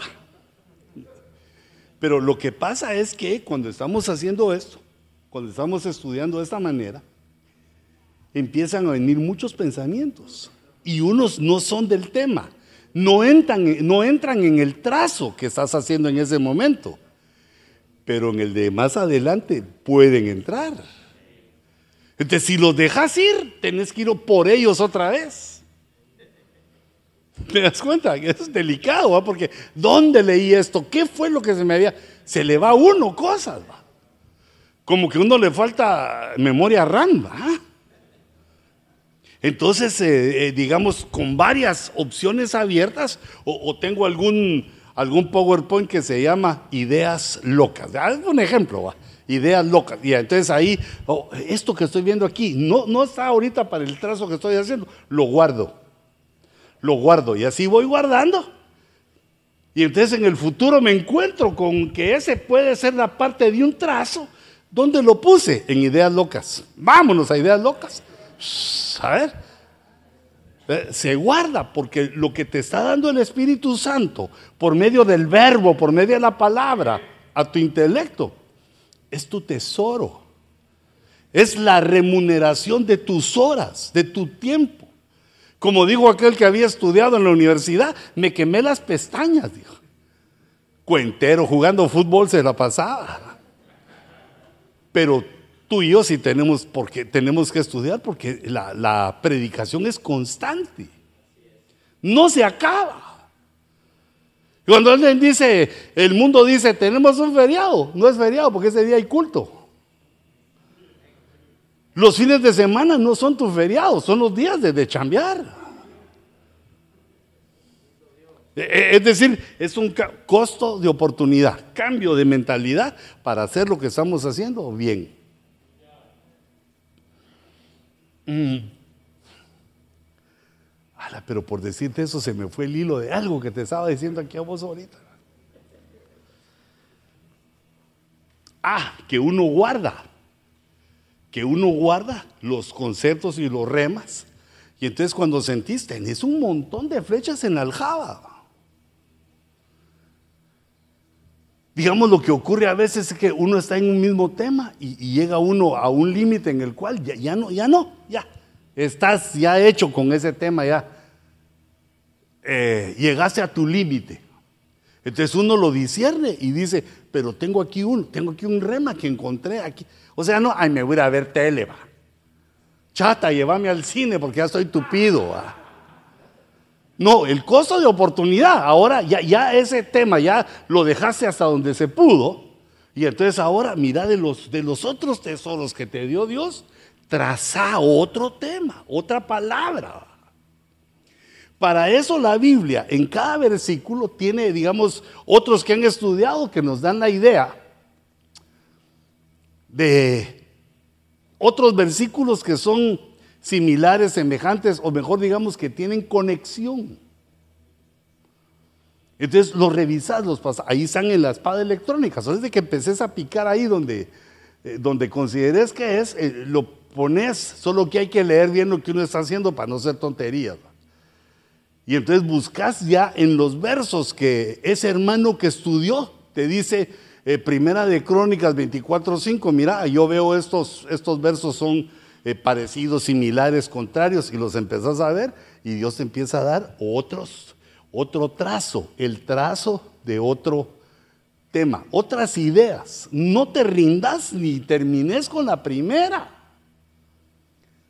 sino que todo el tesoro que te va dando Dios lo vas ordenando, lo vas organizando y mira como Samuel no dejó que ni una palabra cayera a tierra. Toda la agarró y, la tenía, pues, en el sentido de nosotros, ¿verdad? que pues Samuel nos lleva años luz de ventaja, pero en el sentido de que lo que Dios nos dé, por medio de su espíritu, en nuestro intelecto, lo debemos de guardar. No sé cómo harían los antiguos. Eh, por ejemplo, cuando no había computadora como ahora, y yo lo que hacía y lo que hice fue llenar cuadernos.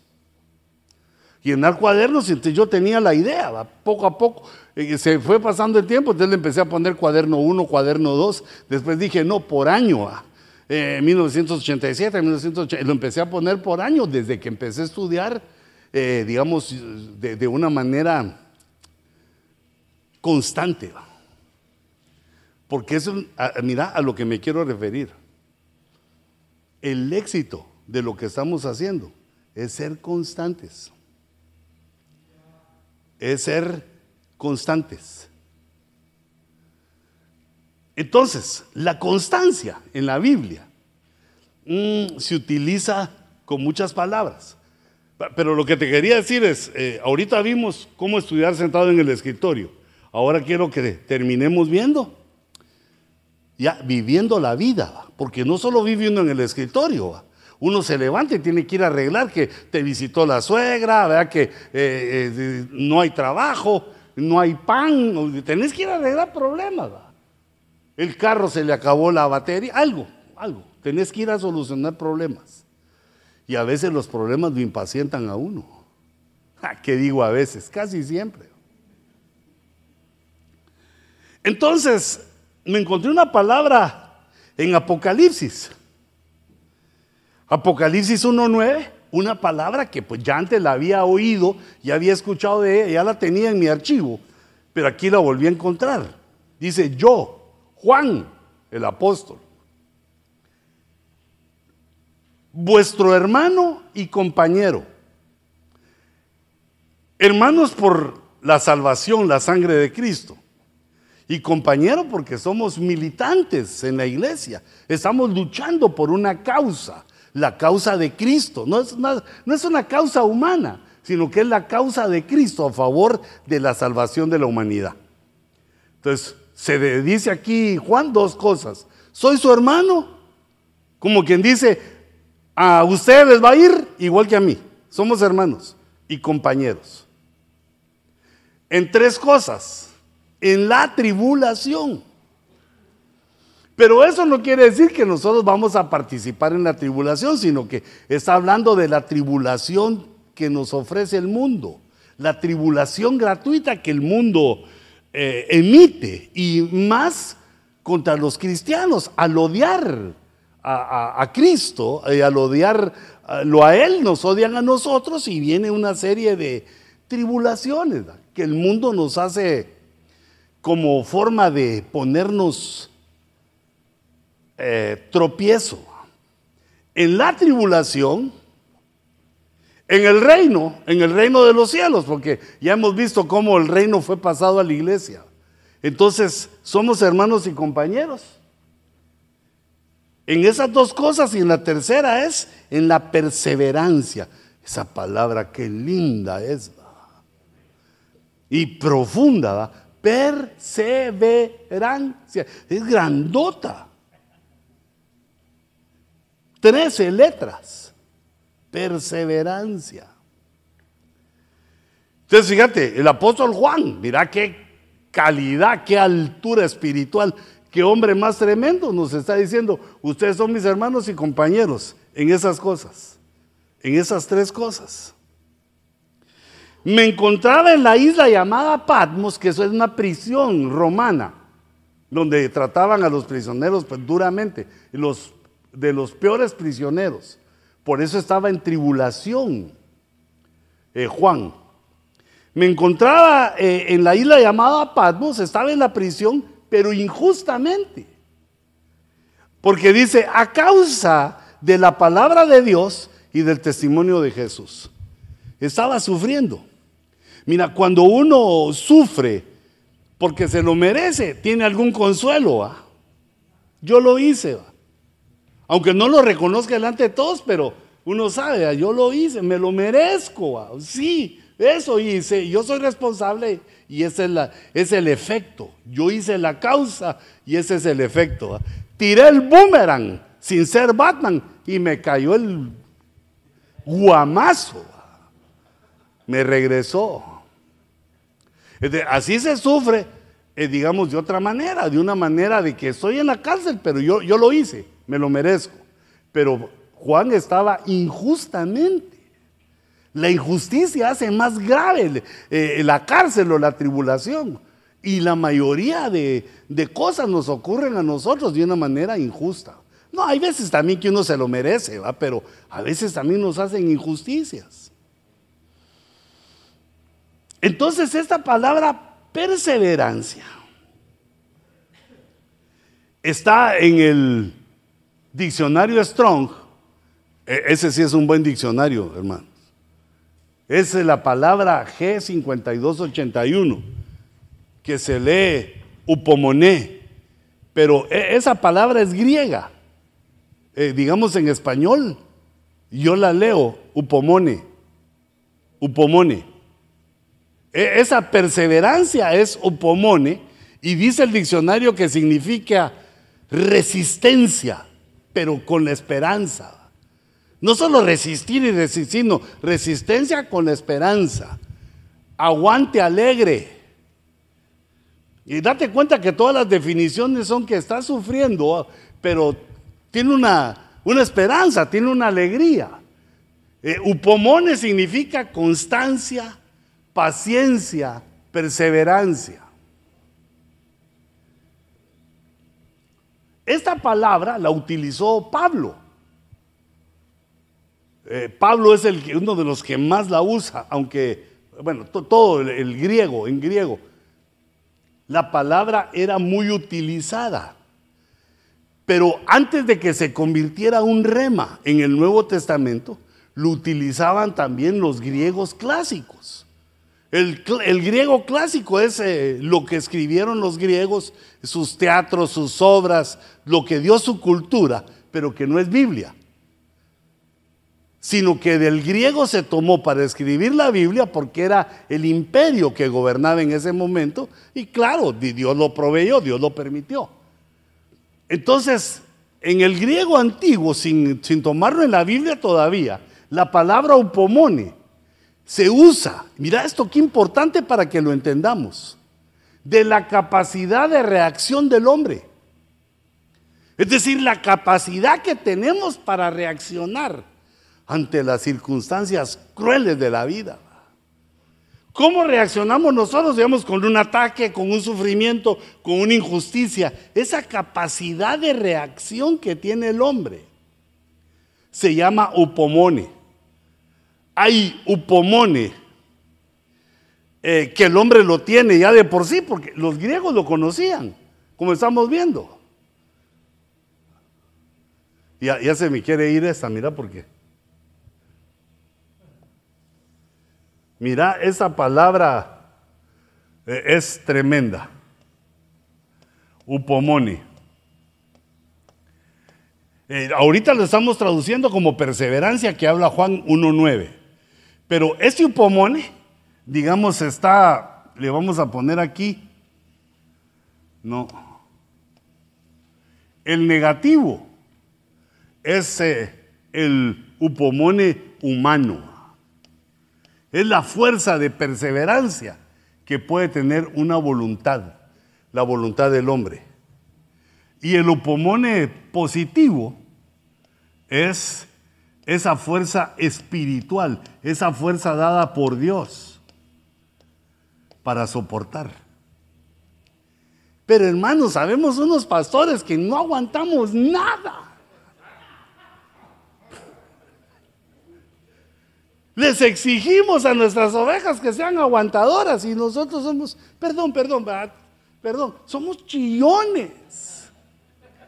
Y, por eso es que tenemos que ver eso, porque el ser pastor no significa solo que estudio y sé, sino que mi conducta, la conducta con lo que sé, con lo que Dios me ha revelado, es lo que nos da el camino ministerial.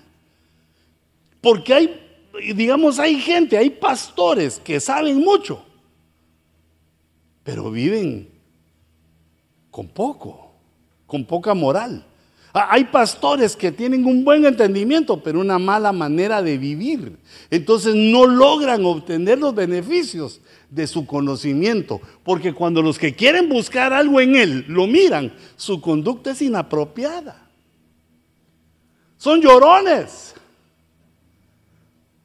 Lo, mejor como lo puedo definir es así como dicen, ni aguantan nada. Una cosa se dice, digamos, una ofensa le hace una oveja, te vas. Te vas. Que nadie te reciba. Mira, hay, hay cosas por las cuales uno puede quedar fuera. ¿Verdad? Aunque no se echa nadie el ministerio, pero quedas fuera por errores graves. Pero alguna cosita, por ejemplo, que hablen de ti. Tienes que acostumbrarte a ponerte tu, tu traje, tu chaleco antibalas.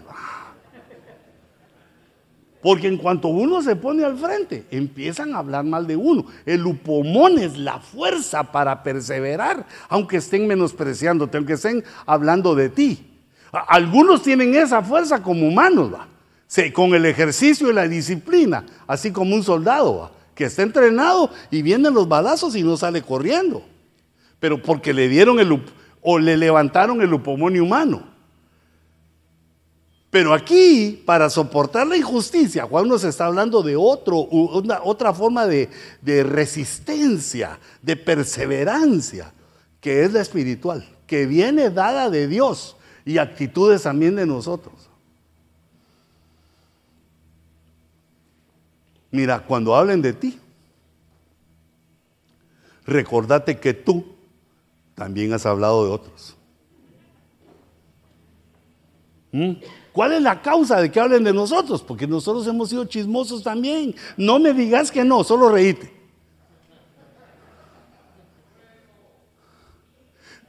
Mira, porque dice la Biblia que la lengua, eh, la lengua está eh, conectada con el infierno.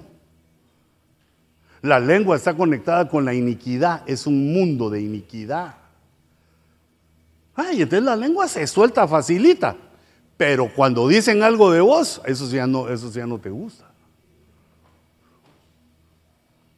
Mira, las ovejas uno les tiene que soportar sus mañas, hombre.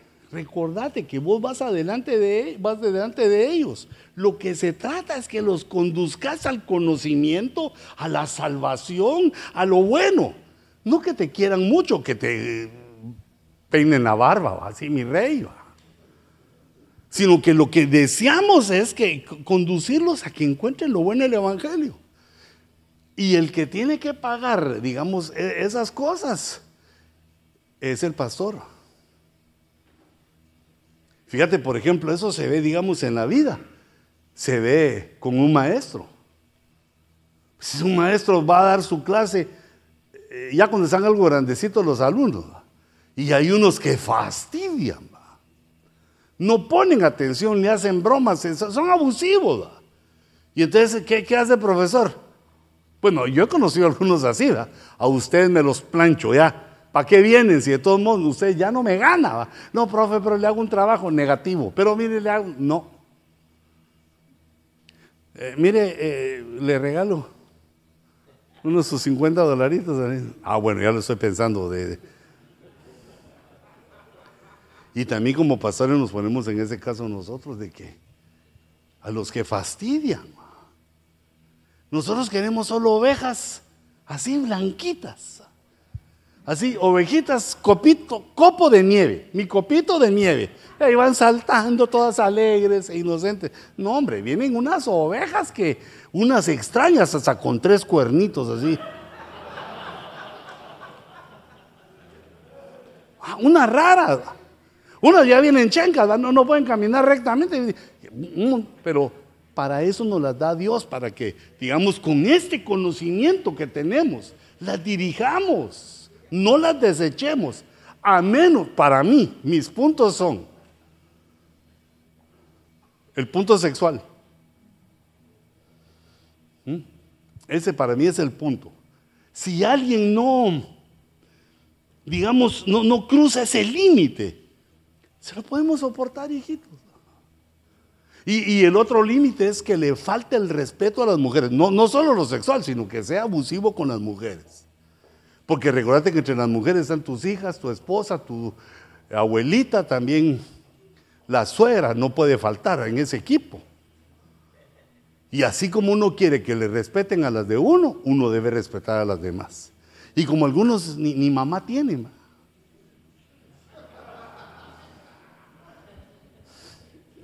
Va. Entonces fíjate. Eh, eso lo voy a poner aquí, mira. El upomone es entonces la capacidad de reacción. De reaccionar correctamente, no echar todo por la borda.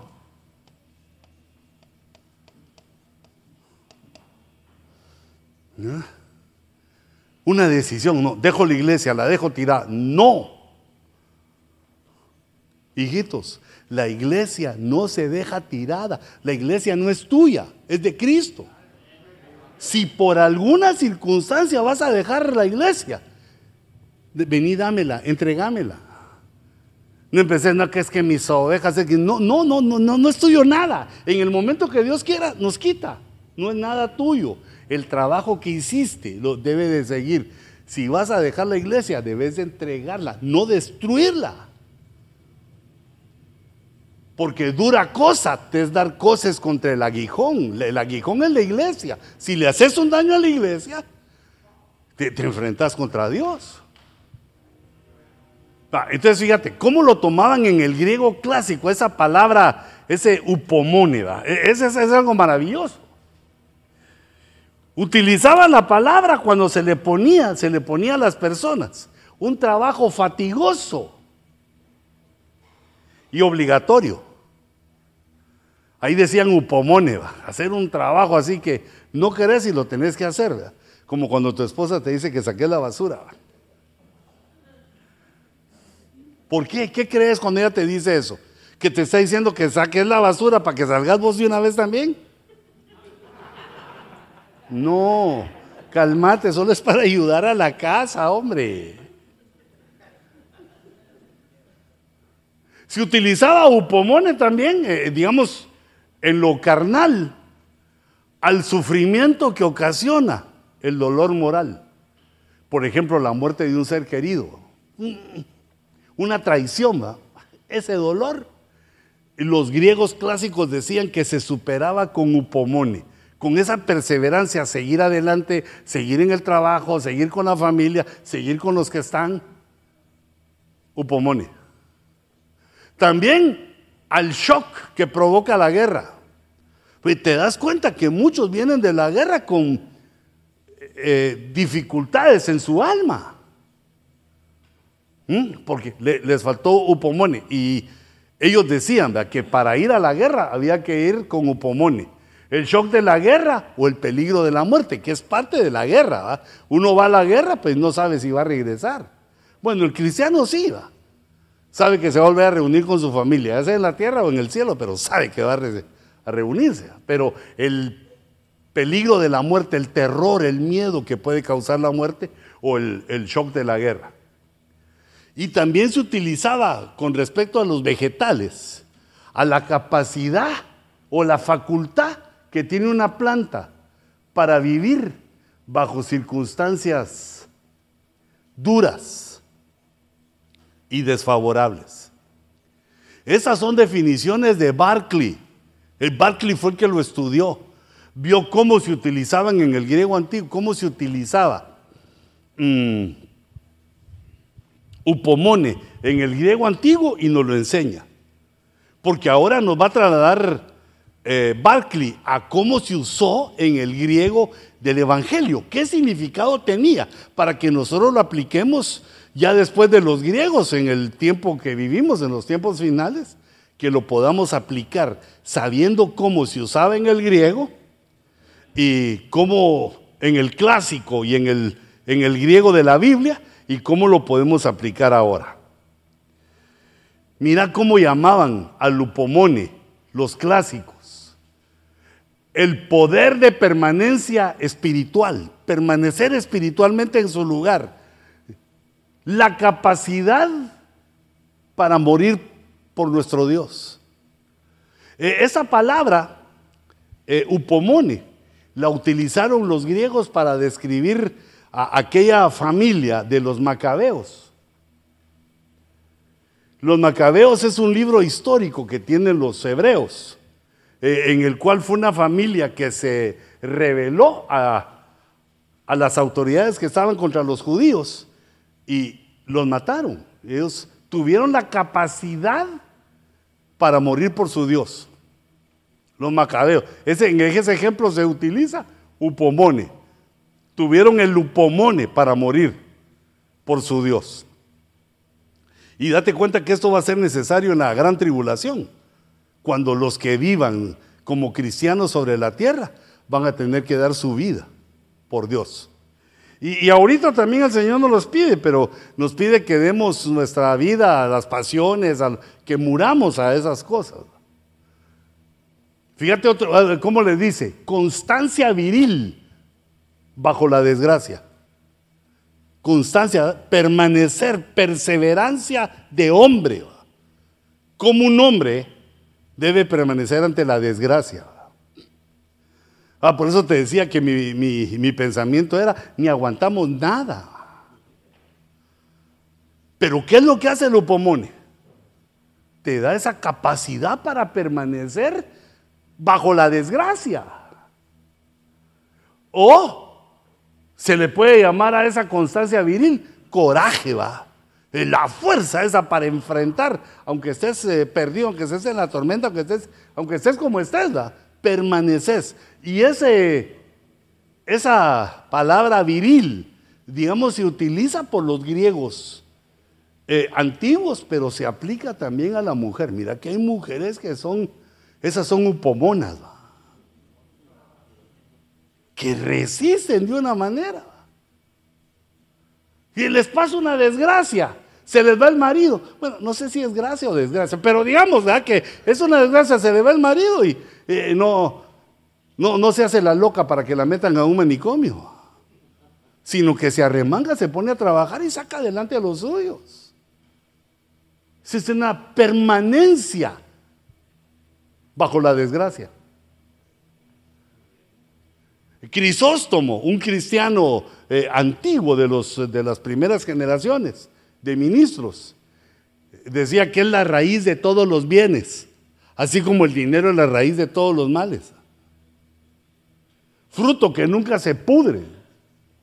Madre de la piedad, solo que ahí no pude entender si era la piedad de misericordia o el, misterio de la piedad, la síntesis del Evangelio. Pero le dice, le llaman, le llamaban nuestros hermanos antiguamente la madre de la piedad al upomone, la reina de las virtudes. Mira qué, qué nivel le daban a esa perseverancia fortaleza inexpugnable. Mira, si vas a leer, digamos, si vas a utilizar una palabra así y, no te, digamos, no, no la tenés bien leída, mejor no la digas. Ahora, si la querés decir, claro, está bien, pero hay que leerla bien, mira, inexpugnable. Eh, fíjate que, digamos, eh, yo estoy hablando en un momento de Simón el Mago. Y se me ocurre una palabra que he oído, que es prestidigitación. Prestidigitación. Pero en el momento que la quiero decir es eh, presti, presmi, dudé antes de decirlo, porque uno viene pensando lo que va a decir. Entonces dije otra. Ah, porque prestidigitación es el que mueve la, como aquellos que juegan cartas, que y ni cuenta te diste que te tiró las malas a vos y las buenas a él. Pues manejan los dedos. E, entonces cuando uno no está seguro de una palabra, se espera. De ahí salí, me senté, me fui a mi diccionario. ¿Cómo se dice esta palabra bandida? Ahora te la puedo decir como la leí. Prestidigitación. Prestidigitación es eh, un trabajo de magos, de obra de manos, para engañar al público. Un prestidigitador es un mago que sale ahí. Y ahora fíjate, perdóname que te lo recuerde otra vez. No hay en el idioma español ninguna forma cuando nos referimos a muchos de utilizar la N. Fíjate. Veníanos, no. Comíanos, no. Alguien lo enseñó mal. Alguien lo dijo mal y eso se ha corrido como pólvora. Pero vos no querés que tus ovejas digan mal, ni tú tampoco. Todas las veces que se conjuga así para hablar de nosotros, es con M. Vámonos, comamos, dancemos, siempre es con M. Entonces tenés que, ya, ya sé que tal vez te acostumbraste a decirlo así, pero ahora viene la desacostumbración para decirlo bien, porque tu trabajo es hablar las palabras correctas. Si no enseñas mal, es como que enseñaras un error. El error lo agarra otro que no sabía y él fluye en el error y le va a enseñar a otro y a otro y a otro y haces el, el error infinito. En cambio, cuando decís una verdad y corregís, mm, todos se simbran ahí. Mm, no, yo así he dicho todo. Nosotros veníamos, unos jugábamos y otros comíamos. Así me enseñaron a mí. Sí, pero ahora aprendé. Y se puede aprender porque yo te lo diga o cuando lo vas leyendo, cuando lo vas leyendo en la escritura, ves que los textos siempre es con M. Mm, mm, mm. No, no, aunque se parecen. Pero la M es el hermano gordito de la N, porque es como una doble N. Son dos gemelitos, pero hay que aprender te ruego que todo lo que descubras que lo estés diciendo mal, y yo también, procuremos cambiar. Fíjate, por ejemplo, una que me acuerdo ahorita, que yo decía, yo decía cuando hablaba, decía la palabra cónyuge. ¿Dónde dejé mi lapicito? Eh, los cónyuges y el cónyuge y me echaba la palabrita porque es bonito, ¿ah? cónyuge. Y de repente, oigo que el apóstol Sergio dice, cónyuge.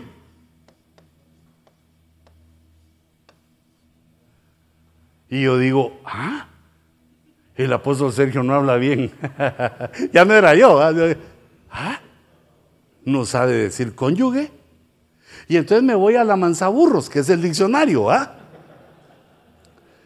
Y cuando leo, leo la palabra así, ponerme el pizarrón, hijito. Cuando leo la palabra en el diccionario, yo tenía en mi mente que aquí había una U. Y que entonces decía cónyuge. ¿Y por qué tenía yo esa idea? Algún ingrato que estaba hablando yo poniendo la atención dijo cónyuge. Y yo la agarré y la empecé a utilizar en mi vocabulario hasta que oí al ministro. Qué malo yo que dudé de él y no de mí, ¿verdad? Cuando lo voy leyendo. Mira, ¿cómo dice ahí? ¿Cómo lees ahí abajo? Cónyuge. No tiene U. Si tuviera una U entre la G y la E, entonces diría cónyuge dije yo, ¿cuántas de esas me han metido gol? Y entonces corregí. Y en esa corrección, por lo menos cuatro veces me han dicho personas que estoy equivocado. Hermano, no, ¿por qué dice cónyuge? Se dice cónyuge. A vos te equivocó el mismo animal que a mí, animal del campo. O uno de los que él había enseñado. Ahora, ¿qué se trata en nuestro trabajo, hijito? Buscar la verdad, en lo más íntimo. Todo lo que descubramos que es falso, es mentira, es un engaño, lo debemos desechar y enseñar la verdad. Y hablar con propiedad, hablar las cosas como son. Entonces por eso te, te hago salvedad de lo de veníamos, porque es un mal que está en el español nuestro y que lo hace a ver a uno inculto. Porque a uno no le preguntan, mire, ¿y ustedes a qué año llegó en la escuela? No, eso qué les importa. Lo que oyen es cómo hablas. Ahí es donde se ve el grado de instrucción. Y recordate que los apóstoles eran gente que no fue a la escuela, pero el grado de instrucción que obtuvieron leyendo la escritura, estando apegado al rey, al único Dios, cuando ellos sintieron eran personas sabias, educadas. Regresame al power, porfa. Para seguir con el upomoni. Eh, fortaleza inexpugnable, paz en la guerra. Mm, ¿Dónde había puesto yo algo de la guerra? La anterior. Reina de las virtudes, fruto que no viene. El azul, ¿verdad? Paz en la guerra. Ah, el shock de la guerra en el anterior. Eh, paz en la guerra, seguridad contra complots. Hermano, no tenemos que tener miedo de la gente que puede hacer complots. Mira, si Dios te puso, no hay nadie que te quite. Y como tenemos el verso que todas las cosas, todas las cosas cooperan para bien a los que aman al Señor y tú sos uno de ellos. Nosotros somos de los que amamos al Señor. Todas las cosas cooperan. Porque si no, uno ya no vive de estar pensando que lo traicionen, que, que lo traicionan, que le hacen la camita, que le ponen zancadilla. Que no, no, no, tranquilo. Tranquilo. El upomón es el que nos da la seguridad de que el que nos puso fue Dios y que ahí el único que nos quita es Dios. Así llamaban al upomón, paz en la guerra, seguridad contra complots, fortaleza inexpugnable. Y la última, puerto que no sabe de tormentas, calma en la tempestad. Lo, que te estoy tratando de decir es que Juan dice que somos compañeros en esta perseverancia, que nosotros debemos alcanzar este grado de perseverancia y lo vemos, eh, ay, perdón, espérate, hijito, antes que tomé la foto. Si no me sacas solamente todo gordo y panzón, así no sirve de nada. De todos modos, recordate que si el, el hermano Luis Ruiz tiene tu correo electrónico, te manda estos estudios para que lo tengas ahí, lo, lo, tengas en tu PowerPoint, vas a tener que comprar tu computadora con PowerPoint y venir y darle al hermano Luis tu, tu correo electrónico. Porque mira, aquí te tapa, aquí te tapa bastante. La próxima iglesia que el Señor me dé, se la pido que me la dé alto para que no, no haya nada que nos tape nos dé alta y grande. Que no logre ver hasta dónde termina. Bueno, que eso es fácil para... E, entonces, mira, fíjate el concepto. El upomone es lo que mantiene a un hombre firme contra las circunstancias de la vida, contra los elementos de la vida, pues, quería poner yo. El upomón es lo que puede cambiar de, de una desgracia a gloria. Puede cambiar de una desgracia grande, pues de ahí, a una gloria. Porque el upomone va más allá del dolor. El upomone, en lugar de ver el dolor, mira la meta. Mira lo que se va a lograr. Porque todo logro requiere un sacrificio, un esfuerzo. Entonces, este upomone negativo, el de los griegos, o el del hombre sin Cristo. Dice, no es la paciencia del que se sienta y agacha la cabeza con derrotismo, porque va a soportar la tormenta que se le viene encima. No, no, no es ese el upomone.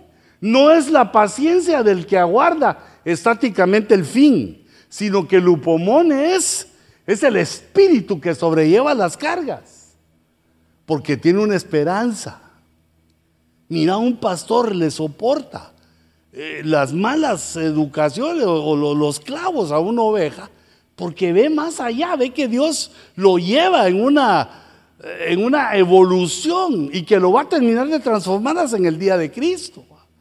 Y que para mientras estamos guiando, dirigiendo, procurando que avance, lo aguanta, porque tiene upomoni puede llevar las cargas de los otros, porque tiene una esperanza inflamada, una esperanza grande en la meta, en el futuro. Eupomone es el que espera radiante. Está en medio de los problemas, pero está con alegría esperando, porque sabe que viene algo nuevo, viene un mejor amanecer, viene un día nuevo.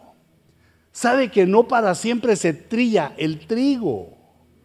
Sabe que cualquier mal, bueno, como decía la abuelita, no hay enfermedad que dure 100 años. Y alguien insensato agregó, ni cuerpo que lo resista. Pero no hay mal que dure mucho tiempo. El upomone nos ayuda a soportar la prueba, pero con alegría, con gozo. Radiante puse ahí. Que conlleva la adversidad, porque sabe que está siguiendo el camino que conduce a la gloria. Es el camino, el camino a la gloria. Se entra con dificultades, pero perseverando. Así dijo Juan, hermanos y compañeros en la tribulación, en el reino y en la perseverancia. ¿Tenemos todos problemas? Claro, claro que sí. ¿Tenemos todos la esperanza de un reino? Claro que sí. ¿Y cómo se soporta eso mientras llegamos al reino? Perseverancia, upomone.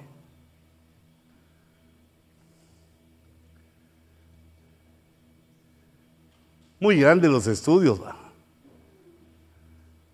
Ahora fíjate, aparecen dos iglesias y aquí nos vamos a quedar porque es la una y media. Les dije que viniéramos a las diez y media para la una y media. Diez y media, una y media. Tres horitas. La primera vez que aparece en las siete iglesias solo aparece en dos de las siete iglesias. Mira, eso quiere decir que, que no todas que eso es algo que hay que alcanzar, pero no todas lo tienen. Escribe al ángel de la iglesia en Éfeso, la iglesia de Éfeso. La palabra Éfeso, algunas traducciones eh, le dan un significado de, deseable. La iglesia deseable, la de Éfeso. Pero no por los hombres, sino por Dios. Porque es como eh, una de la parte de la novia, que Dios la considera la de la deseable.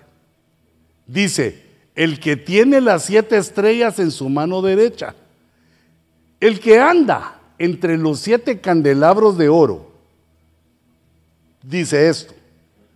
¿Quién es el que tiene las siete estrellas y anda? Jesús, ¿va? Jesucristo.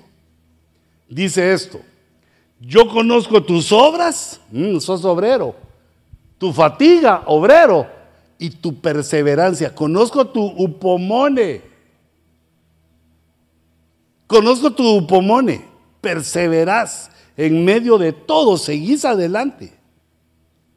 Y que no puedes soportar a los malos. Eso le puse uno, que es una consecuencia de el obrero que está obrando, que está fatigado, pero persevera.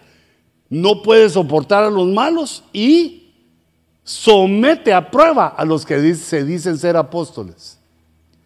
Pues dice, se dicen ser apóstoles y no lo son, sino que son hallados mentirosos. Porque una característica apostólica es el upomone. El upomone. E, eso lo vemos, bueno, en la Biblia va, pero lo vemos en los apóstoles del Cordero. Upomone adelante hasta que o venga el Señor o nos morimos. Una de dos. Está la iglesia de Éfeso, que lo menciona dos veces. En el verso 3 vuelve a decir, tiene su pomone y ha sufrido por mi nombre y no has desmayado. No, has desmayado quiere decir no, no dejaste de hacer la obra, porque cuando uno se desmaya pues se pone a dormir, va. No dejaste de hacer la obra, seguiste adelante porque tuviste perseverancia. Yo conozco tu perseverancia, sé lo que sufrís, sé cosas. No, no voy a actuar, aunque estás sufriendo, pero yo conozco que tenés perseverancia en el verso 2 y en el verso 3, dos veces. La iglesia de Éfeso. Y la otra iglesia es la de Teatira. Y escribe al ángel de la iglesia de Teatira Primero se presenta Jesús, el Hijo de Dios, que tiene ojos como llama de fuego, ojo rojo, y cuyos pies son semejantes al bronce bruñido, quiere decir brillan, son brillantes, son puros. Dice esto, yo conozco tus obras, tu amor, tu fe, tu servicio. Este tiene más, mira. Conozco tus obras, tu amor, tu fe, tu servicio y tu upomone. Y que tus obras recientes son mayores que las primeras, que vas evolucionando. Mira cómo tenemos que ir nosotros. Lo que hacemos mañana debe ser mejor. Lo que haremos mañana debe ser mejor que lo que hacemos hoy. Lo que hagamos el mes entrante debe ser mejor que lo que hicimos este mes. Lo que hagamos el año entrante, debemos decir que, así dice, tus obras son mayores, mejores. Porque eso es lo que dice el principio bíblico, que la casa postrera es mayor que la primera. No, no es que la primera no, no sirve, no, no, no, pero es que lo, lo que se va haciendo va creciendo y es mayor. Ay, Dios mío.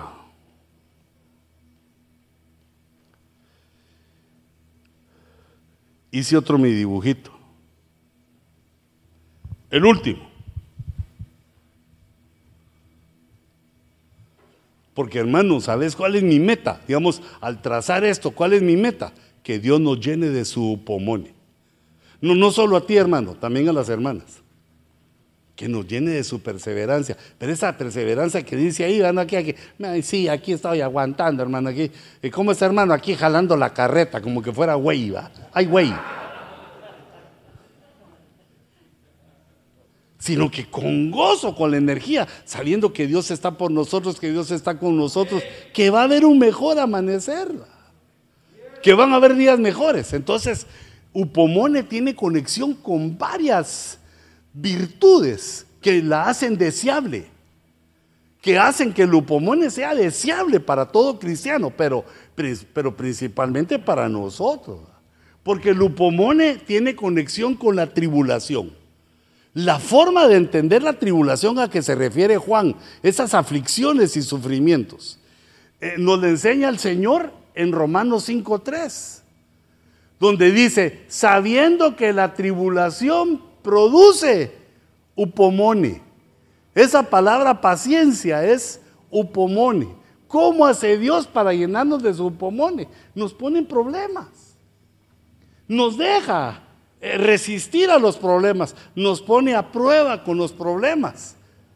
Y uno piensa quizá que está desamparado y no se da cuenta que Dios está haciendo que se produzca. Por eso subrayé la palabra producir ahí. ¿Cómo se produce el upomone en tu vida o en mi vida? Con la tribulación, sabiendo que la tribulación que estás soportando es el ejercicio que produce el upomone. Es el músculo del, upomone. Upomone tiene conexión también con la fe. Upomone perfecciona la fe. Y eso lo leemos en Santiago 1.3 sabiendo que la prueba de vuestra fe produce upomone. Esa palabra paciencia ahí también es upomone. O sea que las aflicciones, las tribulaciones producen upomone. Y las pruebas, upomone. O sea que no nos está yendo mal al ser probados, al tener tribulación. Nos están haciendo upomonistas hombres y mujeres de Upomonia. Tiene conexión también con la esperanza. Ah, la esperanza no avergüenza. La esperanza es, es aquella virtud maravillosa que nos hace resistir con Upomone. Fíjate que dice Romanos 15:4. Dice, por medio de la del Upomone y del consuelo de las escrituras ¿Dónde hay upomone? En las escrituras. Por medio del upomone y del consuelo que hay en las escrituras, tengamos esperanza. La tribulación produce upomone. Después el upomone lo vemos también en la Biblia, cuando la leemos y la estudiamos, ahí hay upomone. Se nos mete el upomone y eso produce esperanza. Esperanza para resistir. Eh, esperanza para lograr lo que nos hemos propuesto, esperanza para ver cumplidas las promesas. La conexión de Upomone con esas cinco virtudes, con la tribulación, ay no, la tribulación no es virtud, con la fe, con la esperanza y con el gozo. Dice Colosenses 1.10, creciendo en el conocimiento de Dios, fortalecidos con todo poder, según la potencia de su gloria para obtener toda perseverancia y paciencia, todo pomone.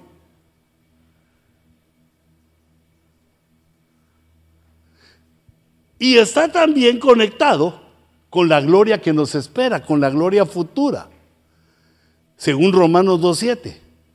Dice, a los que por la perseverancia, a los que por el lupomone en hacer el bien, en hacer el bien, ¿para qué sirve el lupomone? Para hacer el bien, a los que en la perseverancia por hacer el bien, buscan gloria, honor e inmortalidad, vida eterna. ¿Mm? ¿Qué, hace el upomone? Nos conecta a las glorias del futuro, porque estamos resistiendo, tenemos una esperanza. Estamos resistiendo upomone. ¿Y cuál es nuestra esperanza? La gloria que viene, la vida eterna, la inmortalidad, el honor.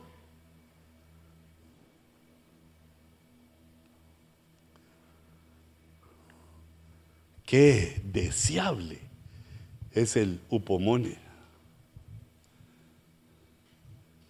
Y entonces, e, e, ese cuadro lo hice, bueno, para ti y para mí, para que sepas cómo Dios está haciendo ese carácter varonil, esa fortaleza inexpugnable, ¿verdad? Eso que cuando todos corran, cuando tus ovejas se asustan o se asusten, te vean a ti ahí y, sientan que, ay, gracias Señor por esta autoridad que pusiste, gracias por esta cobertura que me has dado.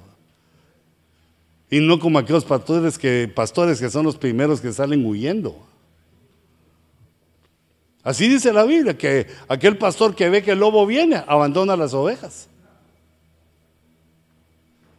No tiene un pomone, le faltó entre sus características. Predicaba bien, se sonreía bien, se paraba bien, tenía su Biblia, tenía todo, pero le faltaba esto, que es cuando vienen las tempestades, las tormentas.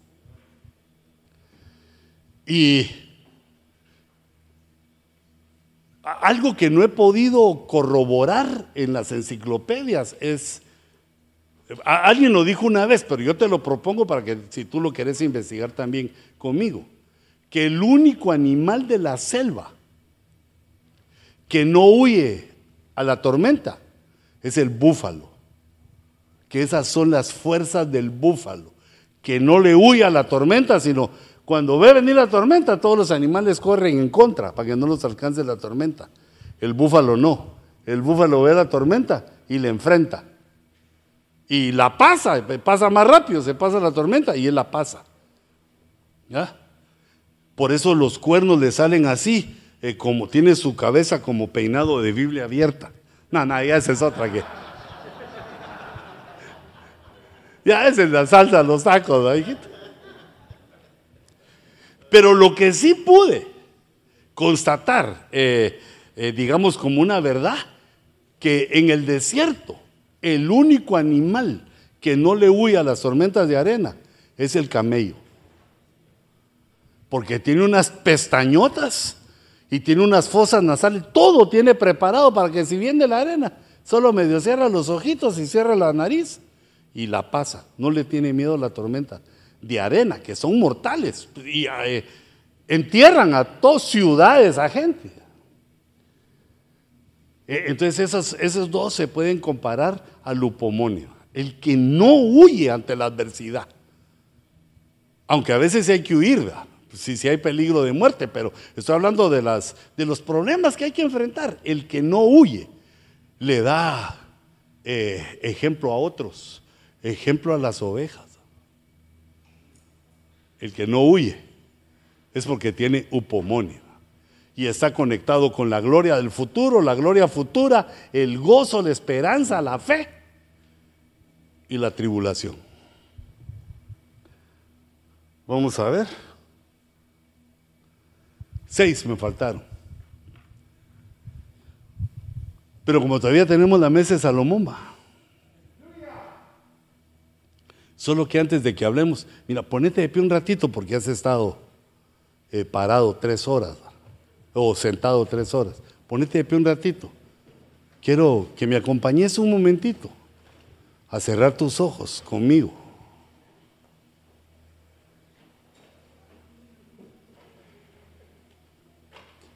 Porque mi deseo es que el Señor selle estas enseñanzas de hoy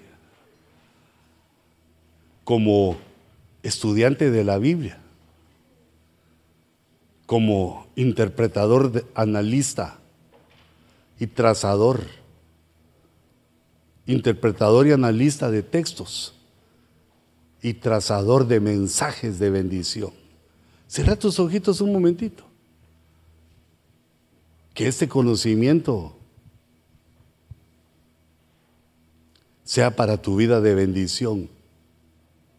Que habla tus que abra nuestros ojos, mejor nuestros ojos, para entender que Dios nos llamó a hacernos parte de ese libro bendito que se llama Biblia. ¿Y cómo podemos interpretarlo de una mejor manera? Padre, Señor, somos tus siervos. Nos ponemos delante de ti un día como hoy, que hemos preferido cualquier otra situación incluso la enfermedad, la lejanía. Hemos decidido estar en tu casa, en tu estudio, en comunión con los que buscan lo mismo que nosotros.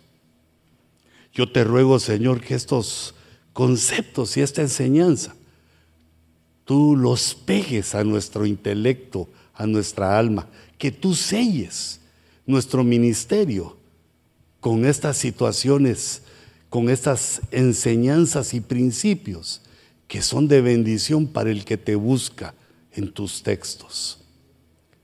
Y te ruego, Señor, que nos permitas adquirir esa fuerza de perseverar. Que nos permita, Señor, que la perseverancia sea parte de nuestra vida entendiendo que a esto que nos llamaste nunca se acaba. Que el ministerio, Señor, prevalece aún más allá nuestra propia existencia en la tierra. Yo te ruego, Señor, que nos levantes como estos hombres, como hermanos y compañeros de tu apóstol Juan Levántanos, Señor, porque somos compañeros de ministerio, que Él mismo reconoce en tu palabra y tú lo permitiste que quedara por escrito para nuestro conocimiento y satisfacción. Levántanos, Señor, ayúdanos. Se termina el año que vivimos y queremos ser mejores para el año entrante, predicar mejor, atender mejor a las ovejas soportar las situaciones con las ovejas, dirigirlas a la bendición en lugar de desecharlas. Upomone, Señor, para que nuestro pie no tropiece. Upomone, Señor, para que todos los días de nuestra vida hagamos lo necesario para buscarte. No solo por ratitos, sino que Tu tiempo es nuestro tiempo. El tiempo que tengamos te lo ofrecemos, Señor. Conociendo el costo de oportunidad, te lo ofrecemos para que tú nos llenes. Padre, yo bendigo el intelecto de tus siervos, de los pastores y ministros de esta casa, los que han venido, Señor, a la escuela. Los bendigo. Ayúdanos a encontrar el método de tu espíritu. Mientras balbuceamos con los métodos, con las formas que tenemos de entenderte. Y te ruego, Señor, que venga sobre nosotros esa unción de perseverancia, ese upomone en cada uno de nosotros para sostenernos para la gloria de tu nombre en toda circunstancia. Así lo creo y lo recibo juntamente con mis hermanos. Y te ruego, Señor, que recibas nuestras ofrendas, nuestros diezmos, que sean de tu agrado. Recíbelos en tu mano poderosa y bendícelos.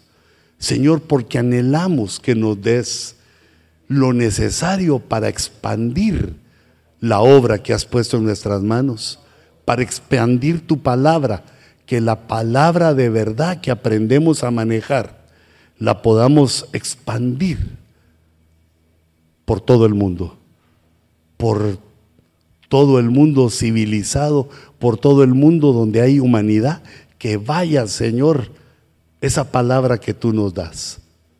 Por lo tanto, nos presentamos ante ti con nuestros diezmos, nuestras ofrendas, reconociendo que no solo de pan vive el hombre, reconociendo, Señor, que no es por el dinero que hacemos o deshacemos, que no es por el dinero que fluye en nuestro ministerio, sino es porque tú estás con nosotros y nosotros obedecemos tu palabra. Yo bendigo, Señor, estas contribuciones de tus siervos. Bendigo su mano y bendigo la obra que has puesto en su mano. Te ruego que nos dejes ver con nuestros ojitos cómo has superado, a pesar de la pandemia, cómo has superado en este año la congregación que nos has dado. Así los bendigo, Señor. Prepara tu ofrenda. Prepara lo que le has traído al Señor. No solo para ponerlo en el alfolí.